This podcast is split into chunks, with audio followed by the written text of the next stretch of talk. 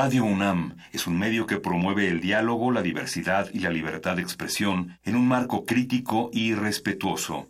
Los comentarios expresados a lo largo de su programación reflejan la opinión de quien los emite, mas no de la radiodifusora. Por siglos nos hemos hecho escuchar. Nacimos como parte de esa inmensa mayoría. Hablar. Escuchar. Debatir. Proponer. Cuestionar. Está en nuestra naturaleza. Seamos instrumentos de conciencia de nuestro pueblo. Usamos el sonido porque atraviesa obstáculos. Muros. Fronteras. Nosotros somos la resistencia. Modulada.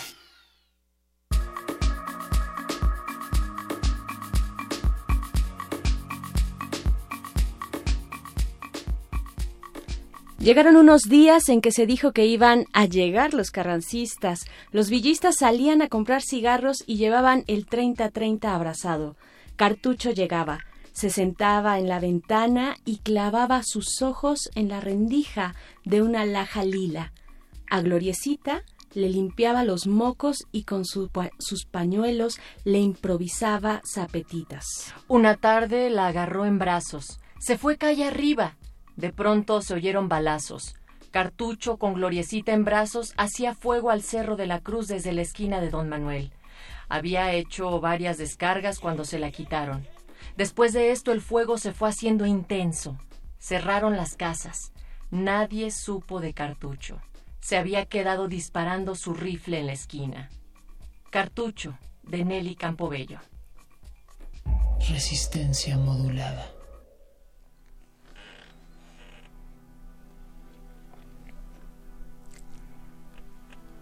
Y con este extracto pequeño, breve, de la novela de Nelly Campobello, Cartucho, abrimos e iniciamos esta resistencia nocturna de martes 20 de noviembre, cuando son las ocho con cinco de la noche. Bienvenidos. Natalia Luna, gracias por estar acá en estos micrófonos. ¿Cómo estás? Berenice Camacho, digo lo mismo y gracias a ustedes porque a pesar de creer que era un día de asueto, recordaron que era día de la resistencia y le subieron al 96.1 de FM y también a www.radio radiounam.unam.mx. Acuérdense que ahí también pueden encontrar todos los programas pasados. Y bueno, pues estamos esta noche bien abrigadas también, Berenice Camacho, con todo un equipo de producción. Está el recién cumplido treintañero Eduardo Luis Hernández en la producción ejecutiva. ¿Qué tal se sienten esos 30? No, no, seguimos en la crisis. Bueno, Resistencia, ¿tú cómo superaste la crisis? Cuéntale a Eduardo Luis para que podamos juntos eh, terapia de grupal, sí, tener una terapia grupal y también está incluido en este grupo que le dará sus consejos Emanuel Silva en la operación esta noche y también Alba Martínez en la continuidad. Así es, un gran equipo que nos lleva esta noche a la resistencia de Radio UNAM en una noche que huele cada vez más a ponche, Natalia Luna, ya lo decías, estamos aquí calientitas y, y sí, el ponche empieza a dejar su aroma por toda la ciudad, así es que, eh, bueno, no solamente eh, hablamos y pensamos y olemos a ponche, sino también recordamos que es el aniversario de la revolución, el ANIF de la red, vamos a decirle, eh, por favor. Si ustedes conocen a alguien que se llame ANIF de la red, por favor, en serio, llámenos, llámenos al 55 23 54 12 y díganos cómo fue esa anécdota. Tú, Berenice, ya traes tu ponche en mano. Eh, yo creo que estas fiestas, ya cuando uno se empieza a relajar, cuando yo vuelo el pozole, dije, ya fue este año, ¿no? Es este 2018, eh, eh, después del 15 de septiembre yo ya sentía que se estaba terminando, pero habrá otras personas quienes dirán que es ya cuando inicia oficialmente el Guadalupe Reyes. Sí, yo voy más por ahí, porque sí, sí, sí, se carga bastante.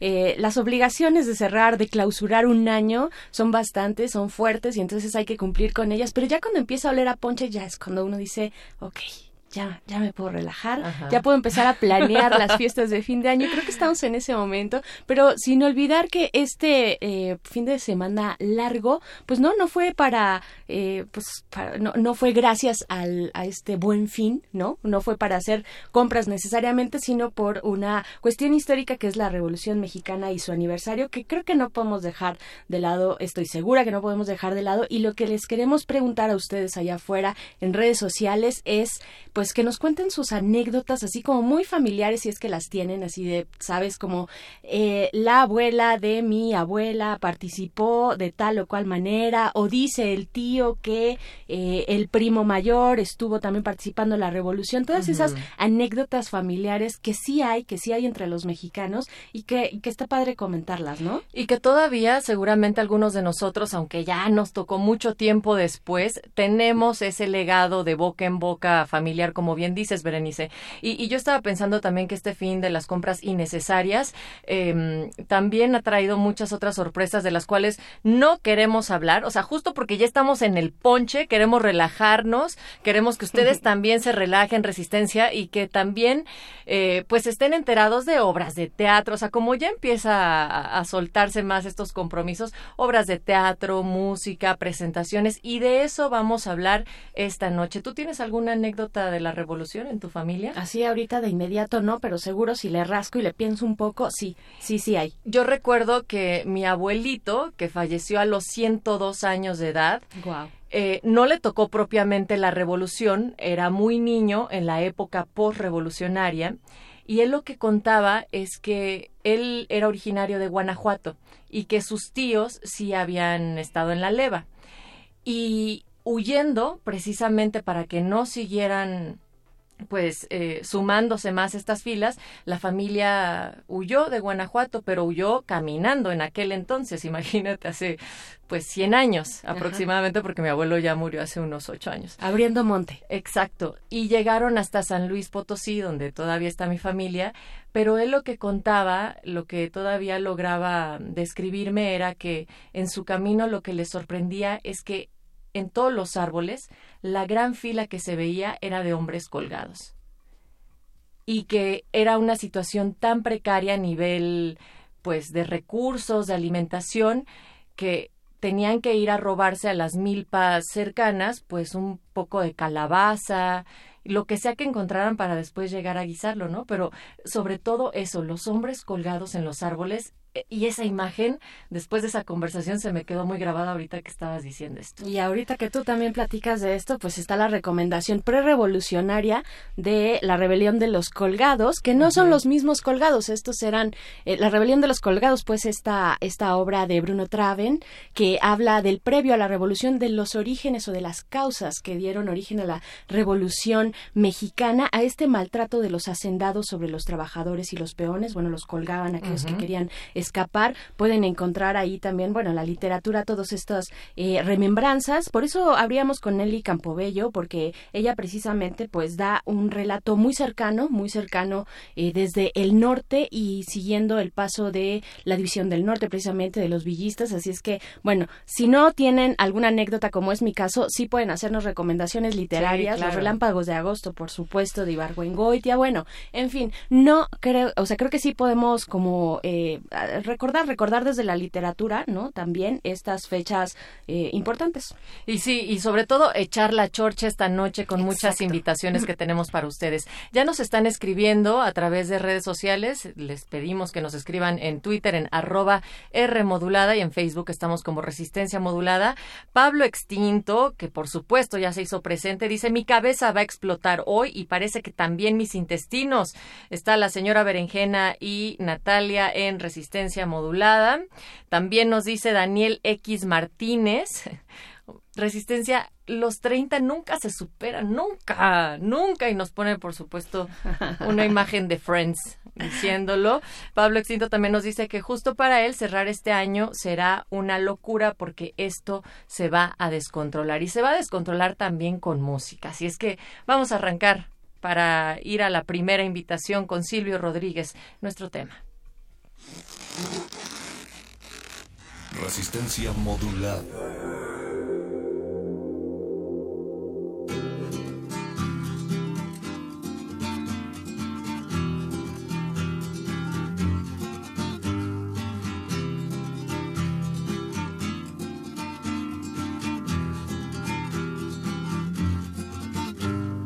Nuestro tema está cantado con arena, espuma y aves del amanecer. Nuestro tema está listo para ser brisa de las alas migratorias. Nuestro tema es para ver llover. Nuestro tema está desnudo en un balcón fotografiando espigas de la mar.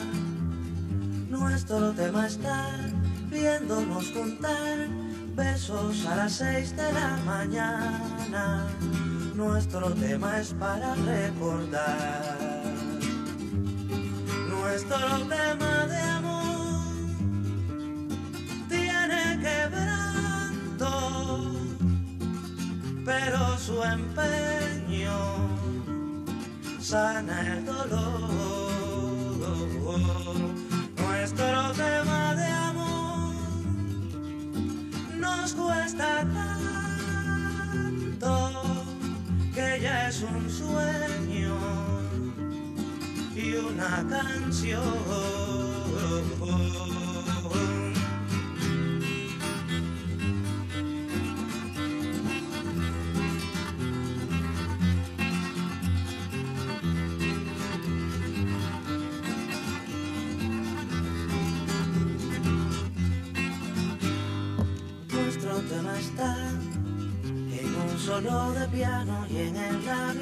Más abrasador.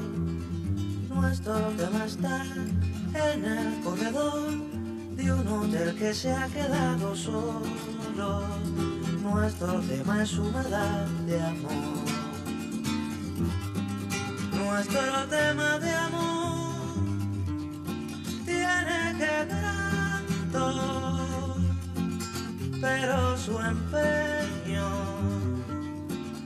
el dolor. Nuestro tema de amor nos cuesta tanto que ya es un sueño y una canción.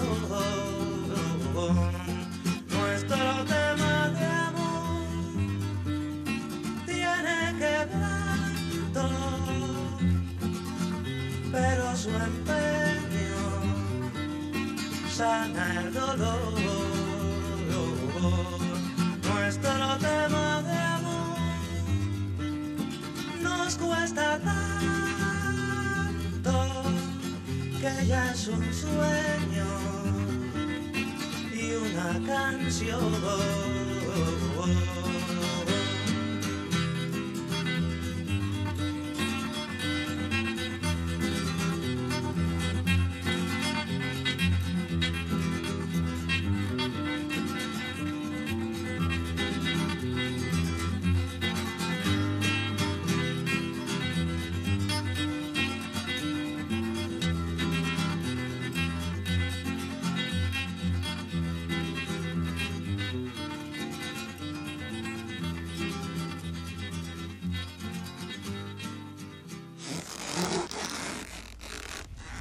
Resistencia modulada.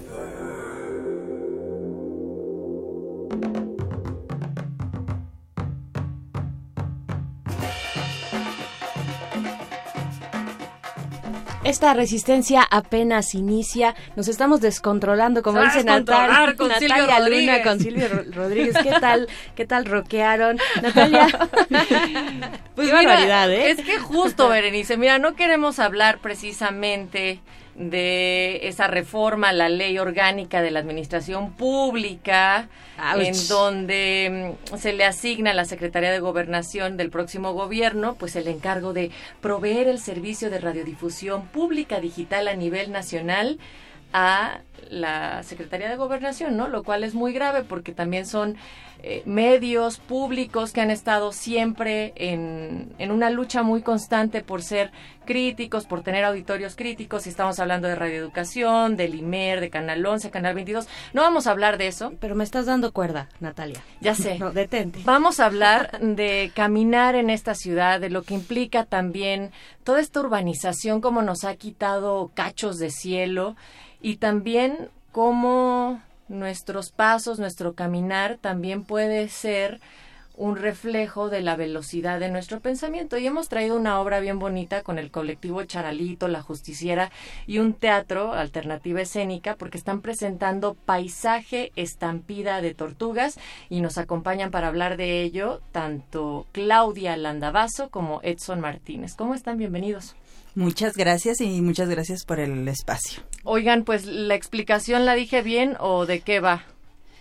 Pues sí, dices bien.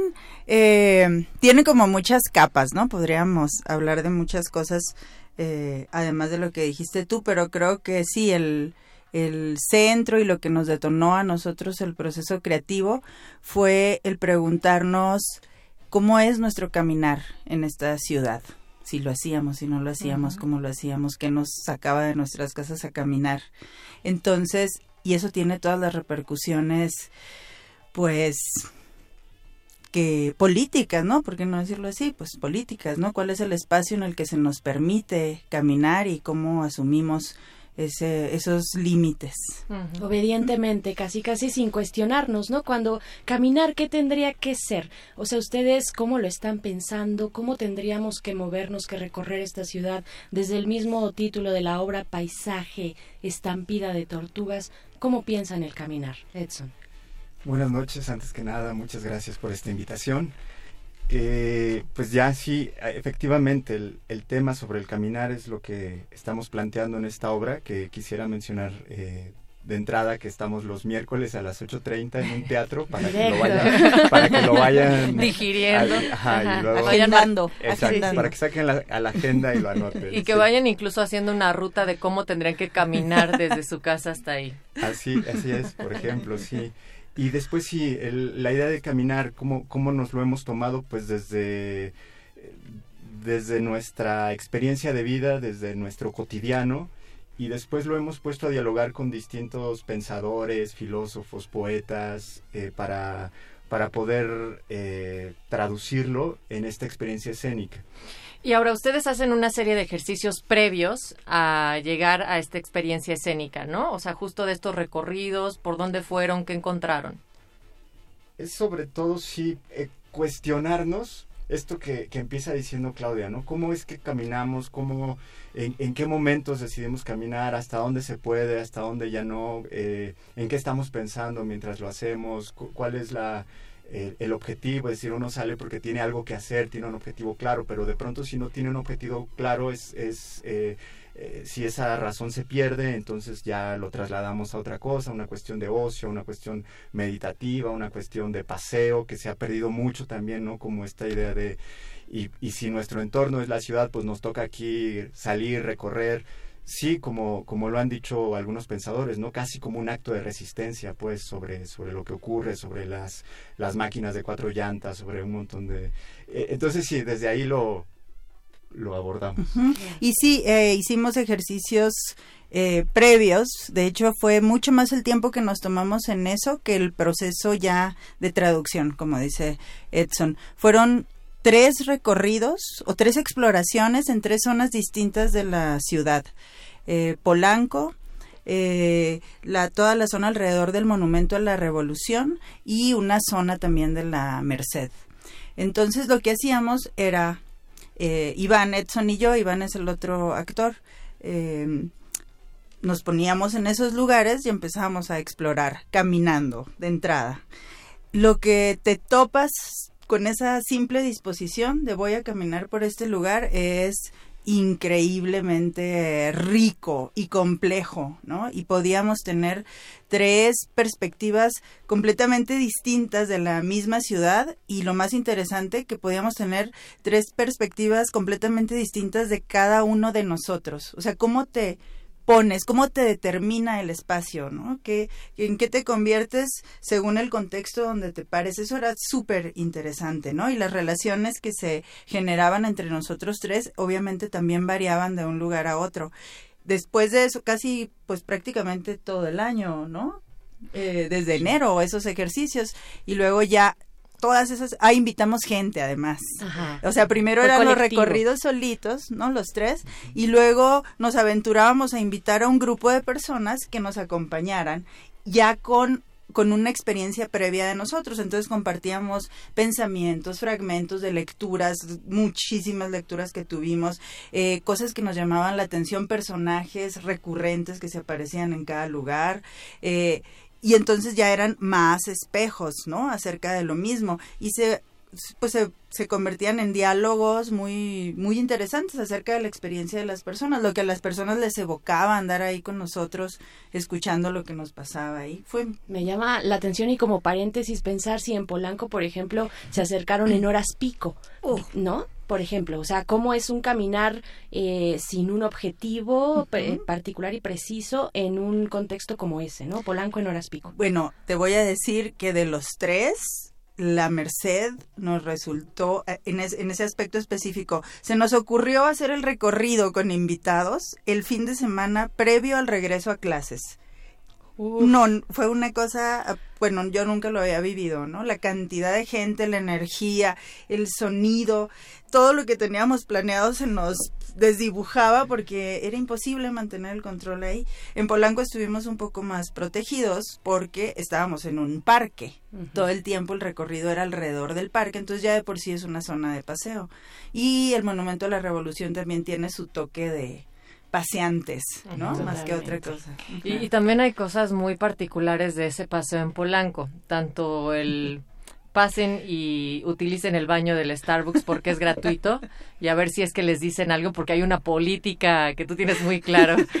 es que Cuéntala, Eran las cosas que íbamos descubriendo. Por andar, pues por andar paseando en Polanco y explorando, pues obviamente en determinado momento nos daban ganas de ir al baño, ¿no? Y era un... Li eh, bueno, eso es un asunto grave en esta ciudad.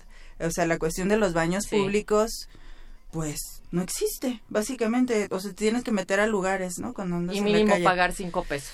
Claro, o comprar algo. Bueno, pues descubrimos, o sea, el gran hallazgo fue que Starbucks tiene como política que pase cualquiera a sus baños, sin ningún tipo de restricción y sin tener que comprar nada en la tienda nos llegó así como leyenda urbana y luego ya nos pusimos a investigar y nos encontramos un audio fabuloso donde se explica detalladamente a qué obedece eso y, y pues lo ejercimos, ejercimos el derecho y invitamos a nuestros acompañantes a ejercerlo. el derecho. Sí, No, y, y otras escenas, o sea, como postales tanto sonoras como físicas, el que la gente alimenta a las ratas en Polanco, en el Parque Lincoln, a la par que alimentan a las em, ardillas. ardillas. Y esto también está retratado en paisaje, estampida de tortugas. Sí, que, que, tiene que ver con todos estos, estos detalles del, del, cotidiano que a nosotros nos llama la atención, que muchas veces pasa uno por alto ya, ¿no? Que, que de pronto es como que uno va tanto en lo suyo que pero si tantito se detiene uno en una banqueta, en una banca, en una esquina y volteas a ver tantito, te encuentras cosas sí que no das crédito pues. Hay ratas más favorecidas que otras. Crees no pero además es que, qué paradoja imagínate estar alimentando a las ratas en Polanco. tampoco vamos a hablar de eso de berenjena esta noche no. este y qué tienen que ver las tortugas o sea, la estampida de tortugas. Claudia nos va a explicar. Bueno, es que... ¿Por qué tortugas, Claudia? Fue, ese fue el hallazgo poético para nosotros. O sea, de repente nos dimos cuenta, bueno, no nos dimos cuenta, sino a partir de las lecturas que, que tuvimos, se nos apareció un personaje que parece ser característico de finales del siglo XVIII en París, en Europa, que se le dice, perdón la pronunciación, pero flaneur o algo así en francés. Y era un pues sí, un personaje, no era uno, sino eran varios hombres que hacían eso, ¿no? Era pasear por las ciudades, pero de manera de, de un movimiento de resistencia al, a la cuestión industrial que en ese momento estaba eso, transformando las ciudades, transformando los espacios, el tiempo, y entonces ellos, a manera de resistencia, lo que hacían era pasear por las ciudades en vez de con un perrito, con una tortuga, y al paso de la tortuga, para observar y para que el tiempo no sucumbiera, ¿no?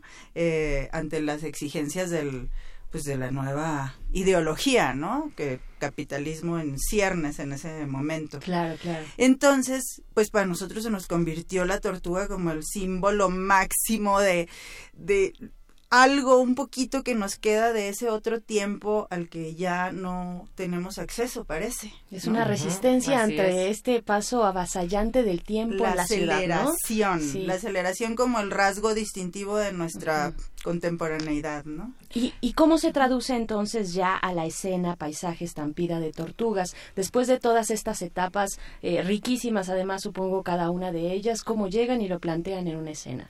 Ah, pues ahí está el Un poquito, nada más para, para antojarnos, para antojarnos. Vas, director. Eh, pues, eh, bueno, también mencionar que a- a- al igual que Iván, Iván Mondragón, que es nuestro compañero actor y, y creador también de la pieza, está Valentina Martínez Gallardo como eh, directora también de, de la pieza. Y respondiendo a la pregunta, el... ¿Cuál era la...? ¿Cómo hicimos? O sea, ¿cómo llegamos? Ajá, Sí, cómo llegan a al partir- montaje, cómo... ujú. a partir de una selección de, de, de cantar, porque sí, efectivamente fueron muchas experiencias y de pronto es un reto poder traducir al, al, al espacio escénico, teatral, al, Ujú. al teatro, pues lo que, lo que puede ocurrir en una plaza o en una esquina.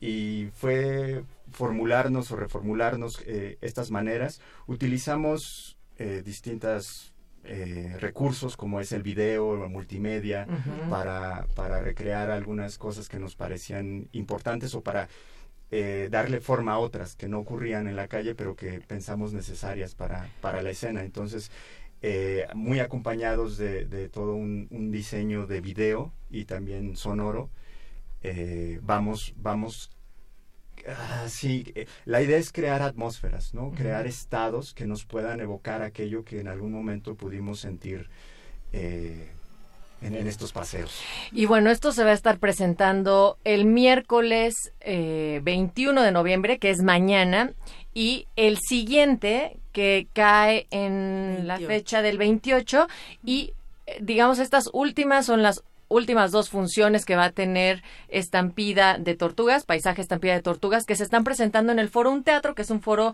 que es bastante acogedor, que es muy íntimo, que está ubicado ahí en Nuevo León número 46 en la Condesa, está enfrente del Pata Negra y será a las ocho y media de la noche y traen regalitos resistentes, dos pases dobles en el 55 23 54 12. Si ustedes nos llaman ahí y nos dicen por qué les gusta caminar o qué les gusta contemplar cuando caminan, se llevan su pase doble para la función de mañana a las 20:30 horas en el foro Un Teatro. Y bueno, también recordar que estarán un miércoles más, que hay descuentos de, de estudiantes, que les están acompañando también en el diseño de video y multimedia Ignacio Ferreira, Así en el diseño sonoro Marcos Escalante, está por ahí también Juan Manuel Domínguez en la asesoría, Luna Martínez en el registro y como ya lo decía Edson, en la dirección te está acompañando también Valentina Martínez Gallardo y eh, realizadores, además de Claudia Landavaso, también se encuentra Iván Mondragón. Y eh, mencionar también que es eh, contamos con un apoyo también eh, de una beca del FONCA, que es Creadores Escénicos, Claro. que también nos ha permitido eh, realizar este proyecto. Perfecto. Pues ahí está, ahí está la invitación. Muchísimas gracias por presentarnos, por traernos esta opción escénica, paisaje, estampida de tortugas, Claudia Landavaso y Edson Martínez. Muchas gracias. Muchas gracias a ustedes. Muchas gracias. Los esperamos. Los esperamos por allá. Y... Pues sí, justo hablando así de, de bajar el ritmo, de empezar a hacer otras cosas, vayan al teatro. Teatro Mexicano, los miércoles a las ocho y media en el Foro Un Teatro. Y la verdad estaría padre si tomarte la palabra, Natalia, pues vayan caminando, ¿no? Sí, A ver, podrían hacer el experimento de llegar caminando y sin demasiada prisa y a ver qué se encuentran en el camino. Muchas gracias por haber estado acá. A ustedes. Nos vamos con algo de música, pero regresamos pronto. Esto es Resistencia Justo Modulada. al cruzar la calle, Berenice, con los filósofos siempre terminan solos. Vámonos. Te regalaré tardes de sol,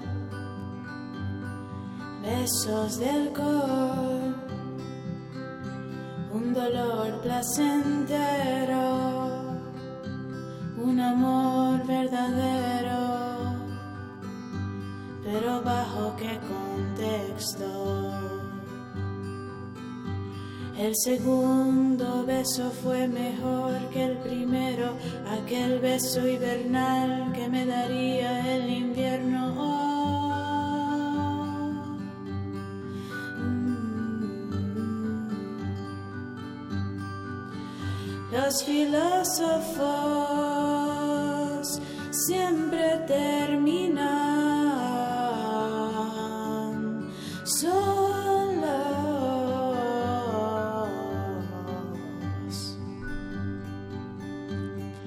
Pero yo te seguiré amando.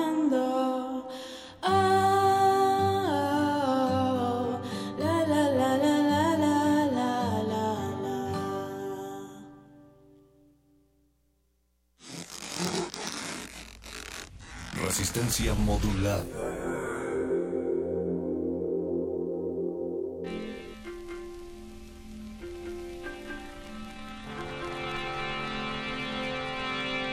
Estamos de vuelta en resistencia modulada. Escuchamos los filósofos siempre terminan solos de al cruzar la calle. Andamos muy eh, poéticos y poéticas con la música. Les recordamos que nos quedan dos pases dobles para la función Paisaje Estampida de Tortugas. La función de este miércoles, el día de mañana, ocho y media, en el foro Un teatro que se encuentra en la colonia Condesa. Así es que nos pueden marcar al 55 23 54 12 para aquellos que quieran llegar caminando si es que así lo desean y si no, pues tener una buena experiencia escénica, Natalia. Sí, es a las ocho y media. Lleguen, obviamente, con un poquito de antelación para agarrar buen lugar, porque los asientos no son numerados. Entonces, en ese foro siempre funciona así como quien se forme primero en la fila, por lo general, ahí entra y escoge el lugar que son también bastante pues son poquitos. A la pero, antigüita, ¿no? Pues está bonito.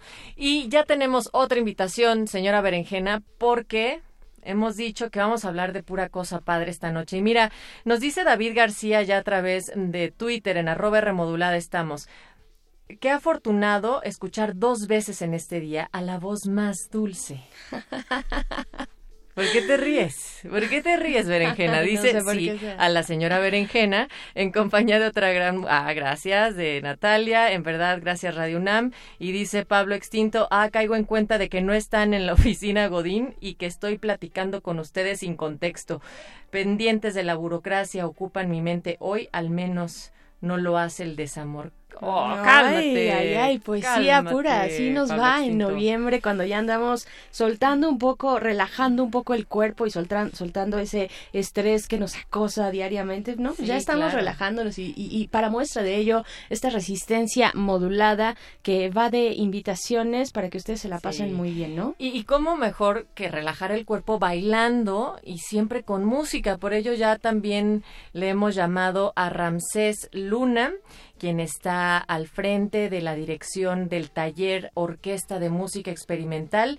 Tome, así es como se ha dado a conocer por sus siglas. También compañeros que ya se han presentado aquí en la sala Julián Carrillo, en intersecciones y que bueno, tienen realmente un trayecto y sobre todo un- una labor tan importante en la formación de nuevos músicos y en la experimentación sonora. Ramsés, te saludamos con mucho gusto esta noche. ¿Cómo estás? Hola, muy buenas noches, Natalia. Muy bien, muy contento de estar con ustedes y agradecido por el espacio. No, pues al contrario, porque sabemos que ustedes van a tener la presentación de los talleres de este periodo 2018, eh, digamos la segunda parte en el plantel de la UACM en el centro histórico, pero cuéntale brevemente a la gente antes qué es Tome. Eh, pues sí, muchas gracias. El, el taller Tome es, es parte de la oferta cultural de la Universidad Autónoma de la Ciudad de México. Un taller mm, poco, poco visto, poco conocido, en, eh, en un formato en el cual tú puedes hacer la música desde cualquier aspecto.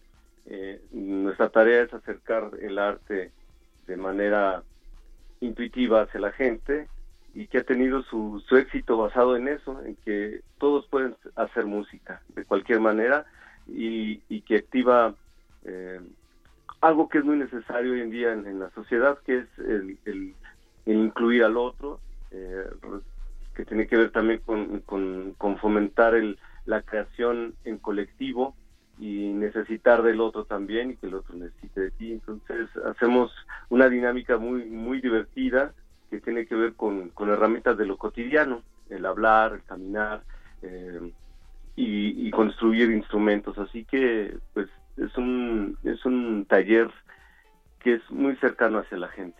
Claro. Eh, Ramsés, te saluda Berenice para preguntarte, bueno, ya nos comentas esta forma de acercarse intuitivamente a la música y a la creación, desde la creación colectiva, pero ¿tienen algunos tal vez elementos o incluso temas, eh, temas detonantes, digamos, para empezar a echar a andar ese, ese, ese anhelo y esa movilidad también eh, que nos da la música? Pues mira, eh, nosotros, bueno, lo que hago en, eh, en sí es únicamente es activar la creatividad. Eh, todos por default tenemos todos los elementos para, para hacer música. Eh, y en ese sentido, pues es muy sencillo poder activar a la gente eh, en cuanto a, lo- a a lo- a los elementos musicales, es el ritmo, eh, la armonía, la melodía en conjunto, de tal suerte que tenemos resultados en, en- en lo inmediato. Eh, este taller nació en el 2013 y que se ha expandido en, en otras eh, este, partes de, de la universidad que tiene que ver con también con, con la educación en los reclusorios. Estamos desde el 2015 en Reclusorio Norte, en, en el Cebarezo, y también tiene sus resultados inmediatos. Dime, gente- perdón que te interrumpa, ¿será a través de este, este proyecto llamado PESER? Exactamente, sí. Es el programa de estudios superiores, sí. Para, para los centros penitenciarios, ¿no? Así es. ¿Qué, ¿Y qué tal? ¿Cómo ha funcionado ahí? Qué interesante también esta propuesta por allá, ¿no? Pues te das cuenta que, bueno, la materia prima es prácticamente la misma. Los recursos humanos son, son exactamente los mismos. Eh, simplemente que va cambiando de persona a persona. Eh, cada quien percibe la vida de manera distinta y se expresa diferente. Entonces lo único que, que hago yo es respetar eh, pues la, la, la entidad de cada, de cada persona y mostrar su potencial en, dentro de, de estas dinámicas. Así que pues me parece, me ha parecido una suerte maravillosa el poder eh, compartir esto y poder ser parte de, de, un generador de una voz en, en la ciudad. Es que lo dices muy bien, Ramsés. Has sido generador de no solo muchas voces, sino también eh, mucha gente que se ha sumado desde un incluso temor a la música, un poco conocimiento sobre toda la expresividad que ello le permite. Y le has dado también la vuelta incluso a esos futuros, ¿no? Esos futuros que ya están acompañando y que se están formando contigo y que ya van varias generaciones. Sí, fíjate que eso es una es una de las cosas que poco a poco uno se va dando cuenta que le cambias la vida de, de manera pues eh, naiva, inocente a, a, a, la gente porque tienen una idea o tenemos una, crecemos con una idea de la música que se mercantilizó y que se ha utilizado de una forma diferente a la que pues originalmente se dio en, en la vida del, de, la, de los seres humanos porque esto es algo muy muy ancestral la música la tenemos este por generaciones de tal manera que mmm, no solamente alguien que estudia música en un conservatorio va, a poder ejercerla y, y, y, lo hacemos desde desde esa perspectiva que todos los pueblos originarios en qué momento ejercen eh, sus rituales o sus celebraciones por medio de la música, se expresan. Claro. Y, y, es esa manera en la que nosotros eh, también detonamos eh, esa festividad en, en, un concierto que es un totalmente un ritual eh, sagrado para nosotros. Y esto lo van a estar presentando mañana miércoles también a las 17.30 horas. Danos todas las coordenadas e invita por favor a la resistencia. Están todos invitados a la presentación del taller Orquesta de Música Experimental. Va a ser un, una presentación bastante particular en la que se va a explicar qué es el taller eh, y, se va a hacer participar también al, al público en estas dinámicas. Estamos ubicados, eh, el taller, eh, lo que es el plantel centro, está ubicado en, el, en, en la calle de Fray Servando, Teresa de Mier, entre las calles de Isabela Católica y, y, Bolívar. Estamos a una cuadra o dos de, del metro Isabela Católica, de la línea 2 del metro. Perfecto, pues ahí está la invitación y nuevamente agradecerte, Ramsés, y a todos los que conforman este taller, la presentación, la invitación, y bueno, pues ahí estamos, nos seguimos escuchando.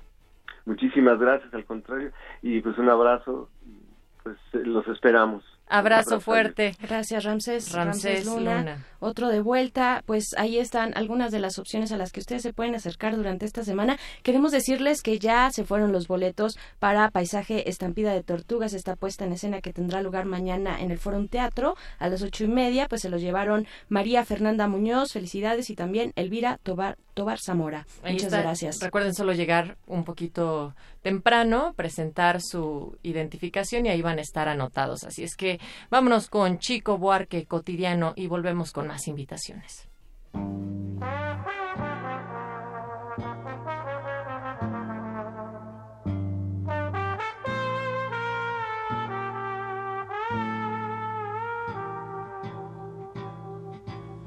Todo dia ela faz tudo sempre igual. Me sacode às seis horas da manhã.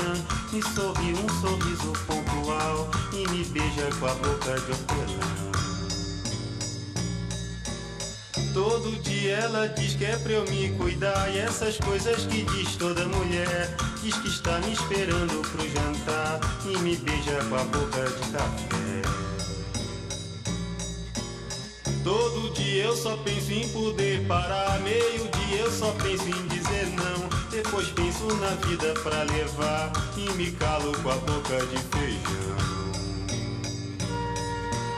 Seis da tarde, como era de se esperar. Ela pega e me espera no portão. Diz que está muito louca pra beijar. E me beija com a boca de paixão. Toda noite ela diz pra eu não me afastar. Meia-noite ela jura eterno amor. E me aperta pra eu quase sufocar. E me morde com a boca de pavor. Todo dia ela faz tudo sempre igual. Me sacode às seis horas da manhã. Me sorri um sorriso pontual. E me beija com a boca de hortelã. Todo dia ela diz que é pra eu me cuidar. E essas coisas que diz toda mulher. Diz que está me esperando pro jantar. E me beija com a boca de café. Todo dia eu só penso em poder parar. Meio dia eu só penso em dizer não. Depois penso na vida pra levar. E me calo com a boca de feijão. Seis da tarde, como era de se esperar, ela pega e me espera no portão. Diz que está muito louca pra beijar e me beija com a boca de paixão. Toda noite ela diz pra eu não me afastar. Meia-noite ela jura eterno amor e me aperta pra eu quase sufocar e me morde com a boca de pavor. Todo dia ela faz tudo sempre igual, me sacode às seis horas da manhã. Sorri um sorriso pontual e me beija com a boca de hortelã.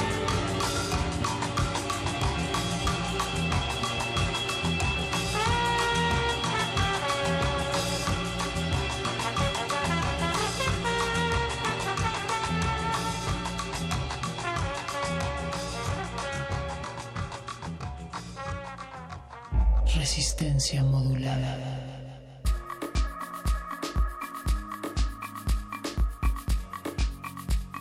Y así con este ritmo cotidiano que nos dejó Chico Buarque, regresamos a una resistencia modulada de martes 20 de noviembre que se nos está yendo no como, en, como el agua Natalia Luna, sino como el ponche entre las manos. Como el ponche y como las cosas sabrosas cuando se platican entre amigos, cuando solamente pues estamos conversando y compartiendo con ustedes eventos en esta Ciudad de México, porque hay tantas cosas, como siempre deseamos en la resistencia, dijimos hay que neta alivianarnos con otras cosas muchísimo más amables y tal es el caso de la presentación del primer libro de las sociedades científicos anónimos y para ello pues le hablamos al buen Andrés Cota Iriart que es fundador de esta sociedad también junto con Natalia Jardón.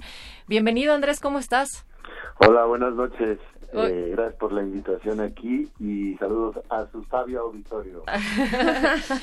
un, además, un auditorio, hemos de decir, Berenjena Andrés, que es un auditorio muy ávido por los temas que ustedes como sociedades científicos anónimos abordan y que en este libro particularmente van a poder encontrar desde experimentos canábicos, rayos gamma, chagas y la muerte silenciosa, entre muchas otras cosas como moscas, orangutanes, intolerancia a la lactosa, más o menos por ahí vamos bien. Sí, sí, sí.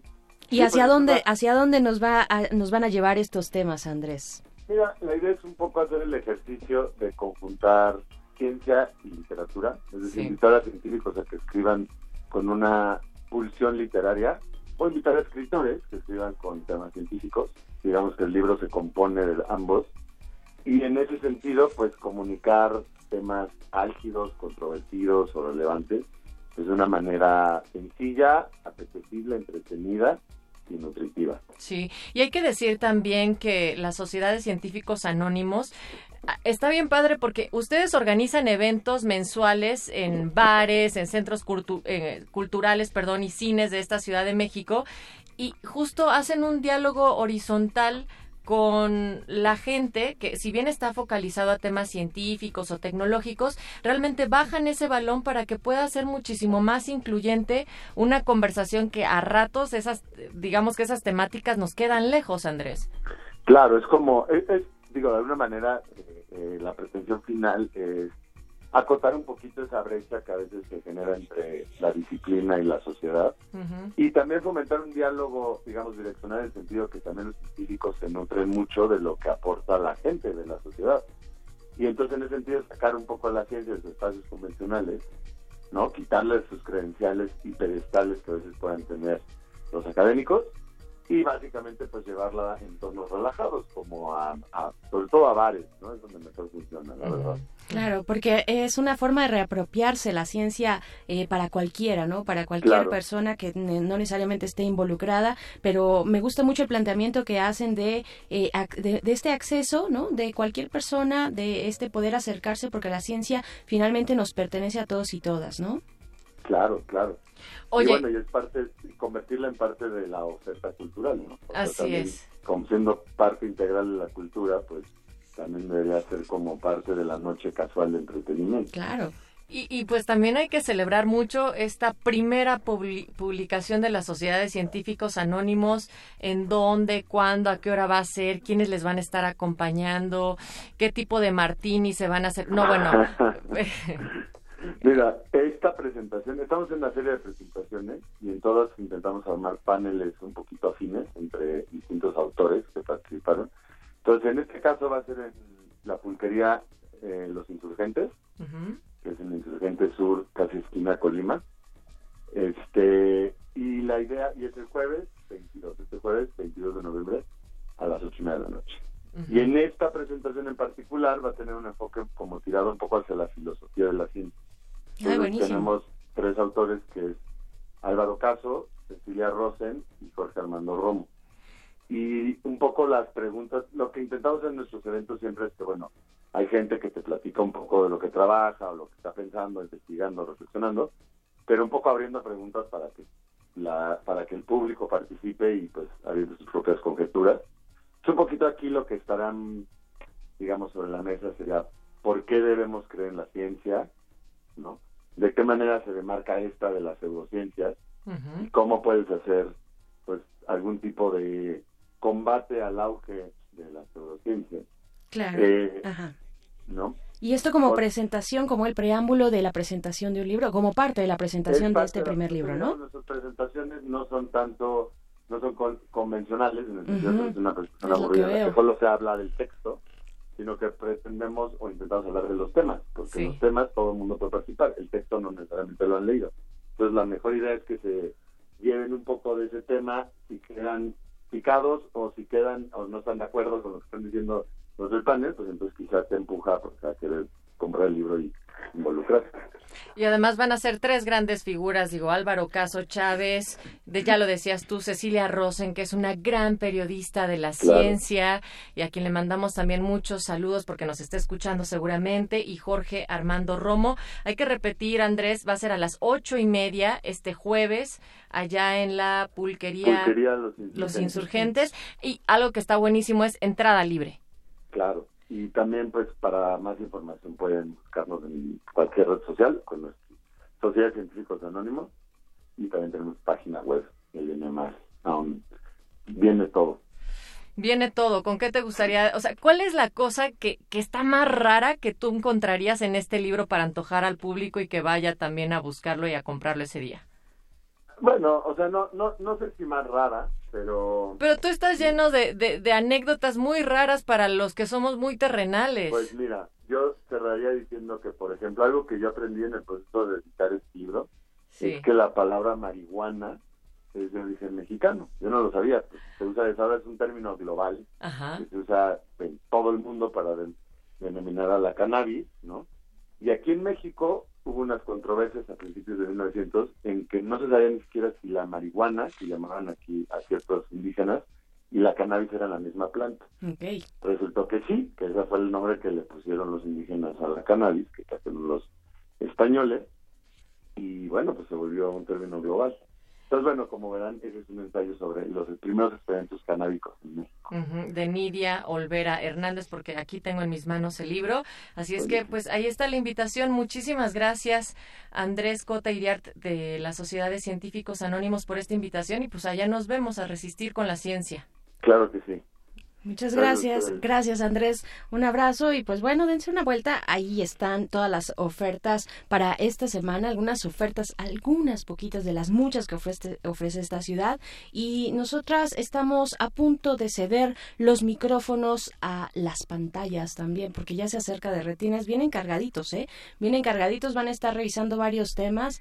Eh, y pues bueno, ya se están acercando aquí peligrosamente a la cabina Natalia Luna. Sí, ya, pero- mira, ya está allá Sí, sí, afuera sí, ya Rafa sus marcas, fuera. Negrete. Ya, ya empieza a llenarse la cabina del otro lado, de la producción ya empieza a tener tráfico. Si ¿no? Mauricio Por ahí. no nos corres porque nos divide un cristal en este momento, pero bueno, sí, de Retinas va a recibir esta noche a los directores de la película de Chivas y de los detalles también de la sexta muestra de cine español e iberoamericano.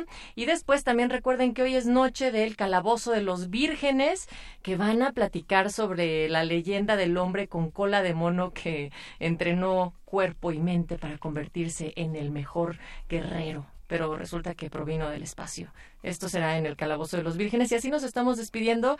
Logramos casi nuestro objetivo, Berenice. Siempre lo logramos en esta resistencia. No, pero me refiero, mira, no ¿Salir hablamos del Chapo. a qué te refieres? No hablamos del ¿A buena Chapo, no hablamos de la gendarmería, no, de todas esas cosas Ah, no, que, no, yo que venía ni muy, nos muy gustan. mentalizada. A mí no me gusta, ustedes lo saben. Lo que sí me gusta es la música. Natalia, vamos a escuchar esto para despedirnos. Muchas gracias a la producción del otro lado del cristal, pero sobre todo a ustedes que están ahí del otro lado de la bocina. Escríbanos arroba R modulada, Twitter, re- eh, Facebook Resistencia modulada. Quédense en Derretinas. Gracias, Natalia Luna. Muchísimas gracias, Berenice Camacho. Y recuerden que seguimos preguntando a ustedes qué anécdotas les han contado sus abuelos, tíos, quienes sean la parentela, sobre la Revolución Mexicana, que todavía estamos en esa fecha. Y también ayúdenle a Eduardo Luis a superar los 30 Los con sus 30. consejos. Pues vámonos, todo se supera con música. Esto es Fiebre de Señor Presidente. Siguen aquí en Resistencia Modulada.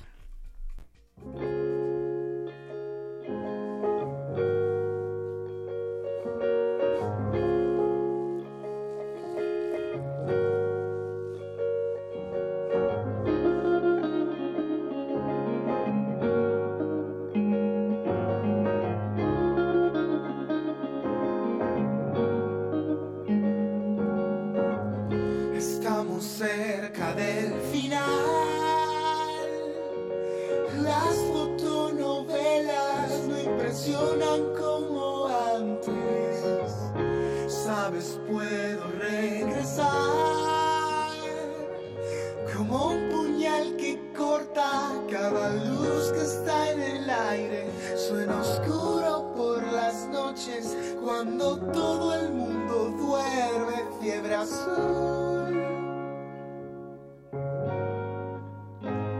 Son paisajes ya muy viejos, la memoria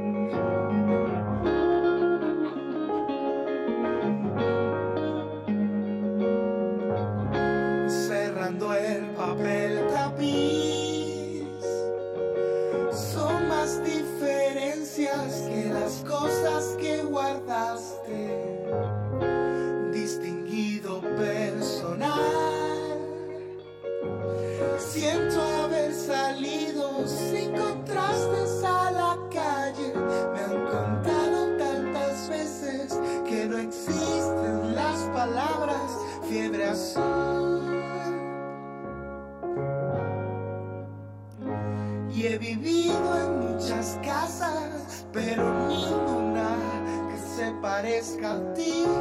Ya no sé lo que me pasa. Quiero verte y no sé dónde estás. Quiero verte pero no sé dónde. Quiero verte y no sé dónde estás. Quiero verte pero no sé dónde. Quiero verte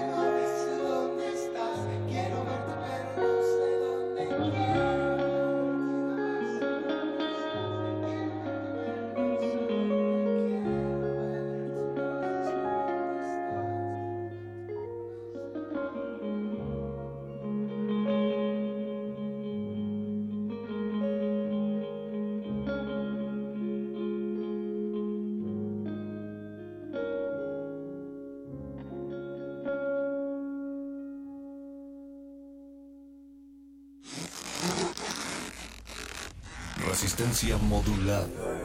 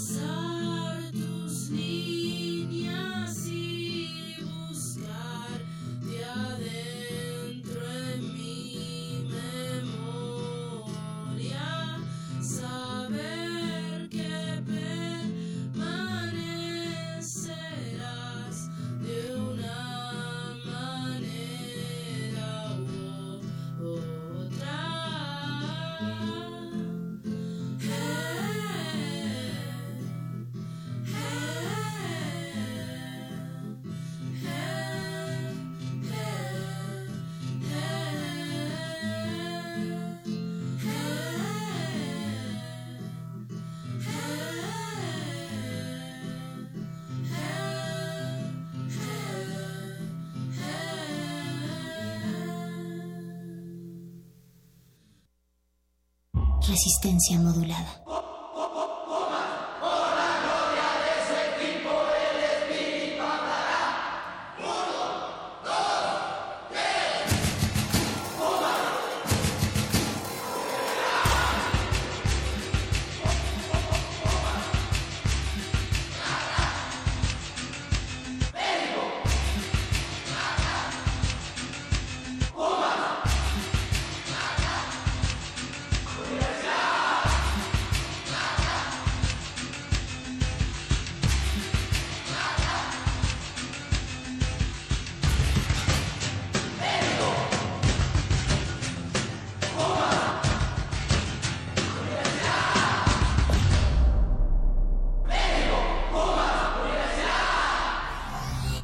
Resistencia modulada.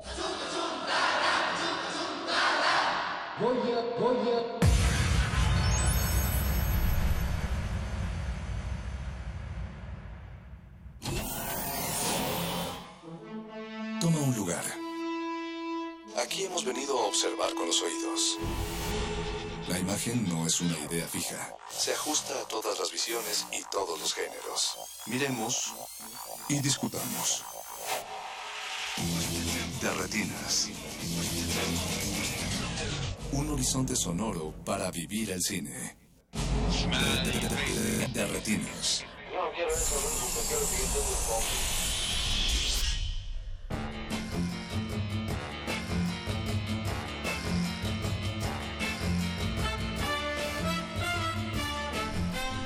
Bienvenidos a su martes de cine, a su cabina cinematográfica. Mi nombre es Rafael Paz y los voy a estar acompañando hasta las 10 de la noche para hablar del cine o del séptimo arte. ¿Qué prefieres, Jorge, por cierto? Híjole, ninguno de los dos me convence. ¿Cómo le dices a tus películas? ¿Eh? ¿Unas pelis? Unas pelis. ¿A unos docus? Unos docus. Unas pelis bien chidas. Bien chidoris, dice Bien chidoris. Ricardo Pineda. Lo cual sugiero que ustedes no hagan nunca. No, no, por favor, no sigan los consejos de Ricardo Pineda. Ninguna Cuando menos en cuestión de en cuestiones cinematográficas, el, que se limite a lo que sabe. Ay, qué feo eres. Qué fea de, qué fea de modos, porque como bien dice Mauricio Orduña, que está en la producción, ¿qué es lo que sabe Ricardo Pineda? Pues, ¿de música? Lo dudaste mucho. Perdón. Un abrazo a Ricardo Pineda. Pero bueno, así es como le damos la bienvenida a este a esta su cabina cinematográfica. Aquí, como ya lo escucharon, está Jorge Negrete. ¿Qué tal? Buenas noches. Del otro lado está Mauricio Orduña en la producción, Eduardo Luis y Betoques. Y pues, bienvenidos al 96.1 de FM. Vamos a estar hablando de cine. Seguimos con la tradición de noviembre de hablar de muestras. Todavía no terminamos. Hoy la vamos a romper un poco porque les vamos a hablar de un documental deportivo. Que en realidad hay pocos en este país, lo cual me sorprende. Sí, considerando que, bueno, la larga tradición futbolística que tenemos. Pero fíjate, pensando eso, la relación entre cine y, y fútbol, pues no ha sido de todo eh, fructífera, cuando menos aquí en México, ¿no? ¿Qué prefieres ver? Eh, ¿Selección canina o Chivas la película? Esa es la pregunta de esta noche. Usted participa en la encuesta a través de red. Mándenos sus mensajes eh, vía Facebook en Resistencia Modulada, por Twitter arroba R Modulada y díganos ustedes qué prefieren ver, Chivas la película o Selección Canina. Digo, la, la elección en realidad no es tan difícil. No, no, no. Digo, ya hablando en serio, pues sí, definitivamente no estamos hablando de lo mismo, pero eh, creo que vamos, es- como, vamos como tocando un tema que es eh, de alguna forma como ¿Sabes, un sabes qué poquito se nos complicado. olvidó checar, Jorge? Si había ¿Qué? ganado o no la selección. ¿La selección? Sí, pues estaban jugando en Argentina. En un estadio llamado Las Malvinas de Argentina. Lo cual es bastante... Bastante simbólico. Simbólico para ellos, me imagino. Ajá. Pero bueno, nos enteraremos en el corte. Esta noche vamos a estar escuchando música que viene de dos soundtracks. Uno es First Man, la nueva película de Damien Chazelle. Que yo no he podido ver, creo que tú la viste en Morelia. Este, sí, ¿O la así fue. un poco? No, no. Sí, sí, la pudimos este, cachar allá. ¿Te gustó? Creo que es, es una buena película, definitivamente un, un giro en lo que venía haciendo Damien Chazelle, pero un giro creo que más que nada en el acercamiento al tema, porque sigue hablando del, del fracaso, de los sacrificios que implica llegar Del al hombre éxito. blanco obsesivo. Del hombre blanco obsesivo, así es. Y eh, aparte de ese soundtrack que escucharemos un par de cortes, también escucharemos la música de la nueva película de Azar Faradi, que se llama Todos lo saben. Todos lo saben. Que abrió, si no me equivoco, el Festival de Cannes este año. Tiene a Javier Bardem y a Penélope Cruz en los papeles principales. Y que también ya tuviste oportunidad de ver. Es así es, la tuvimos oportunidad de verla en este en el festival de, de Cannes. Y pues es un thriller que seguramente va a encontrar eh, mucho eco en la audiencia eh, latina, particularmente porque también por ahí está Ricardo Darín, que muchos eh, cinéfilos reconocerán. Y la temática pues es un thriller, es, del cual ya es estaremos hablando más sí. adelante. Así que, ¿qué te parece? si- Bueno, antes se nos olvidó mencionar que eh, el operador de esta noche es Emanuel Silva, que nos va a estar ayudando en los controles. Y pues, ¿qué te parece si escuchamos un poco de la música de Todos lo saben? Perfecto. Vamos con Se muere por volver de Nela, que es una de las favoritas de Eduardo Luis, así que no se despeguen. Regresamos a Derretir.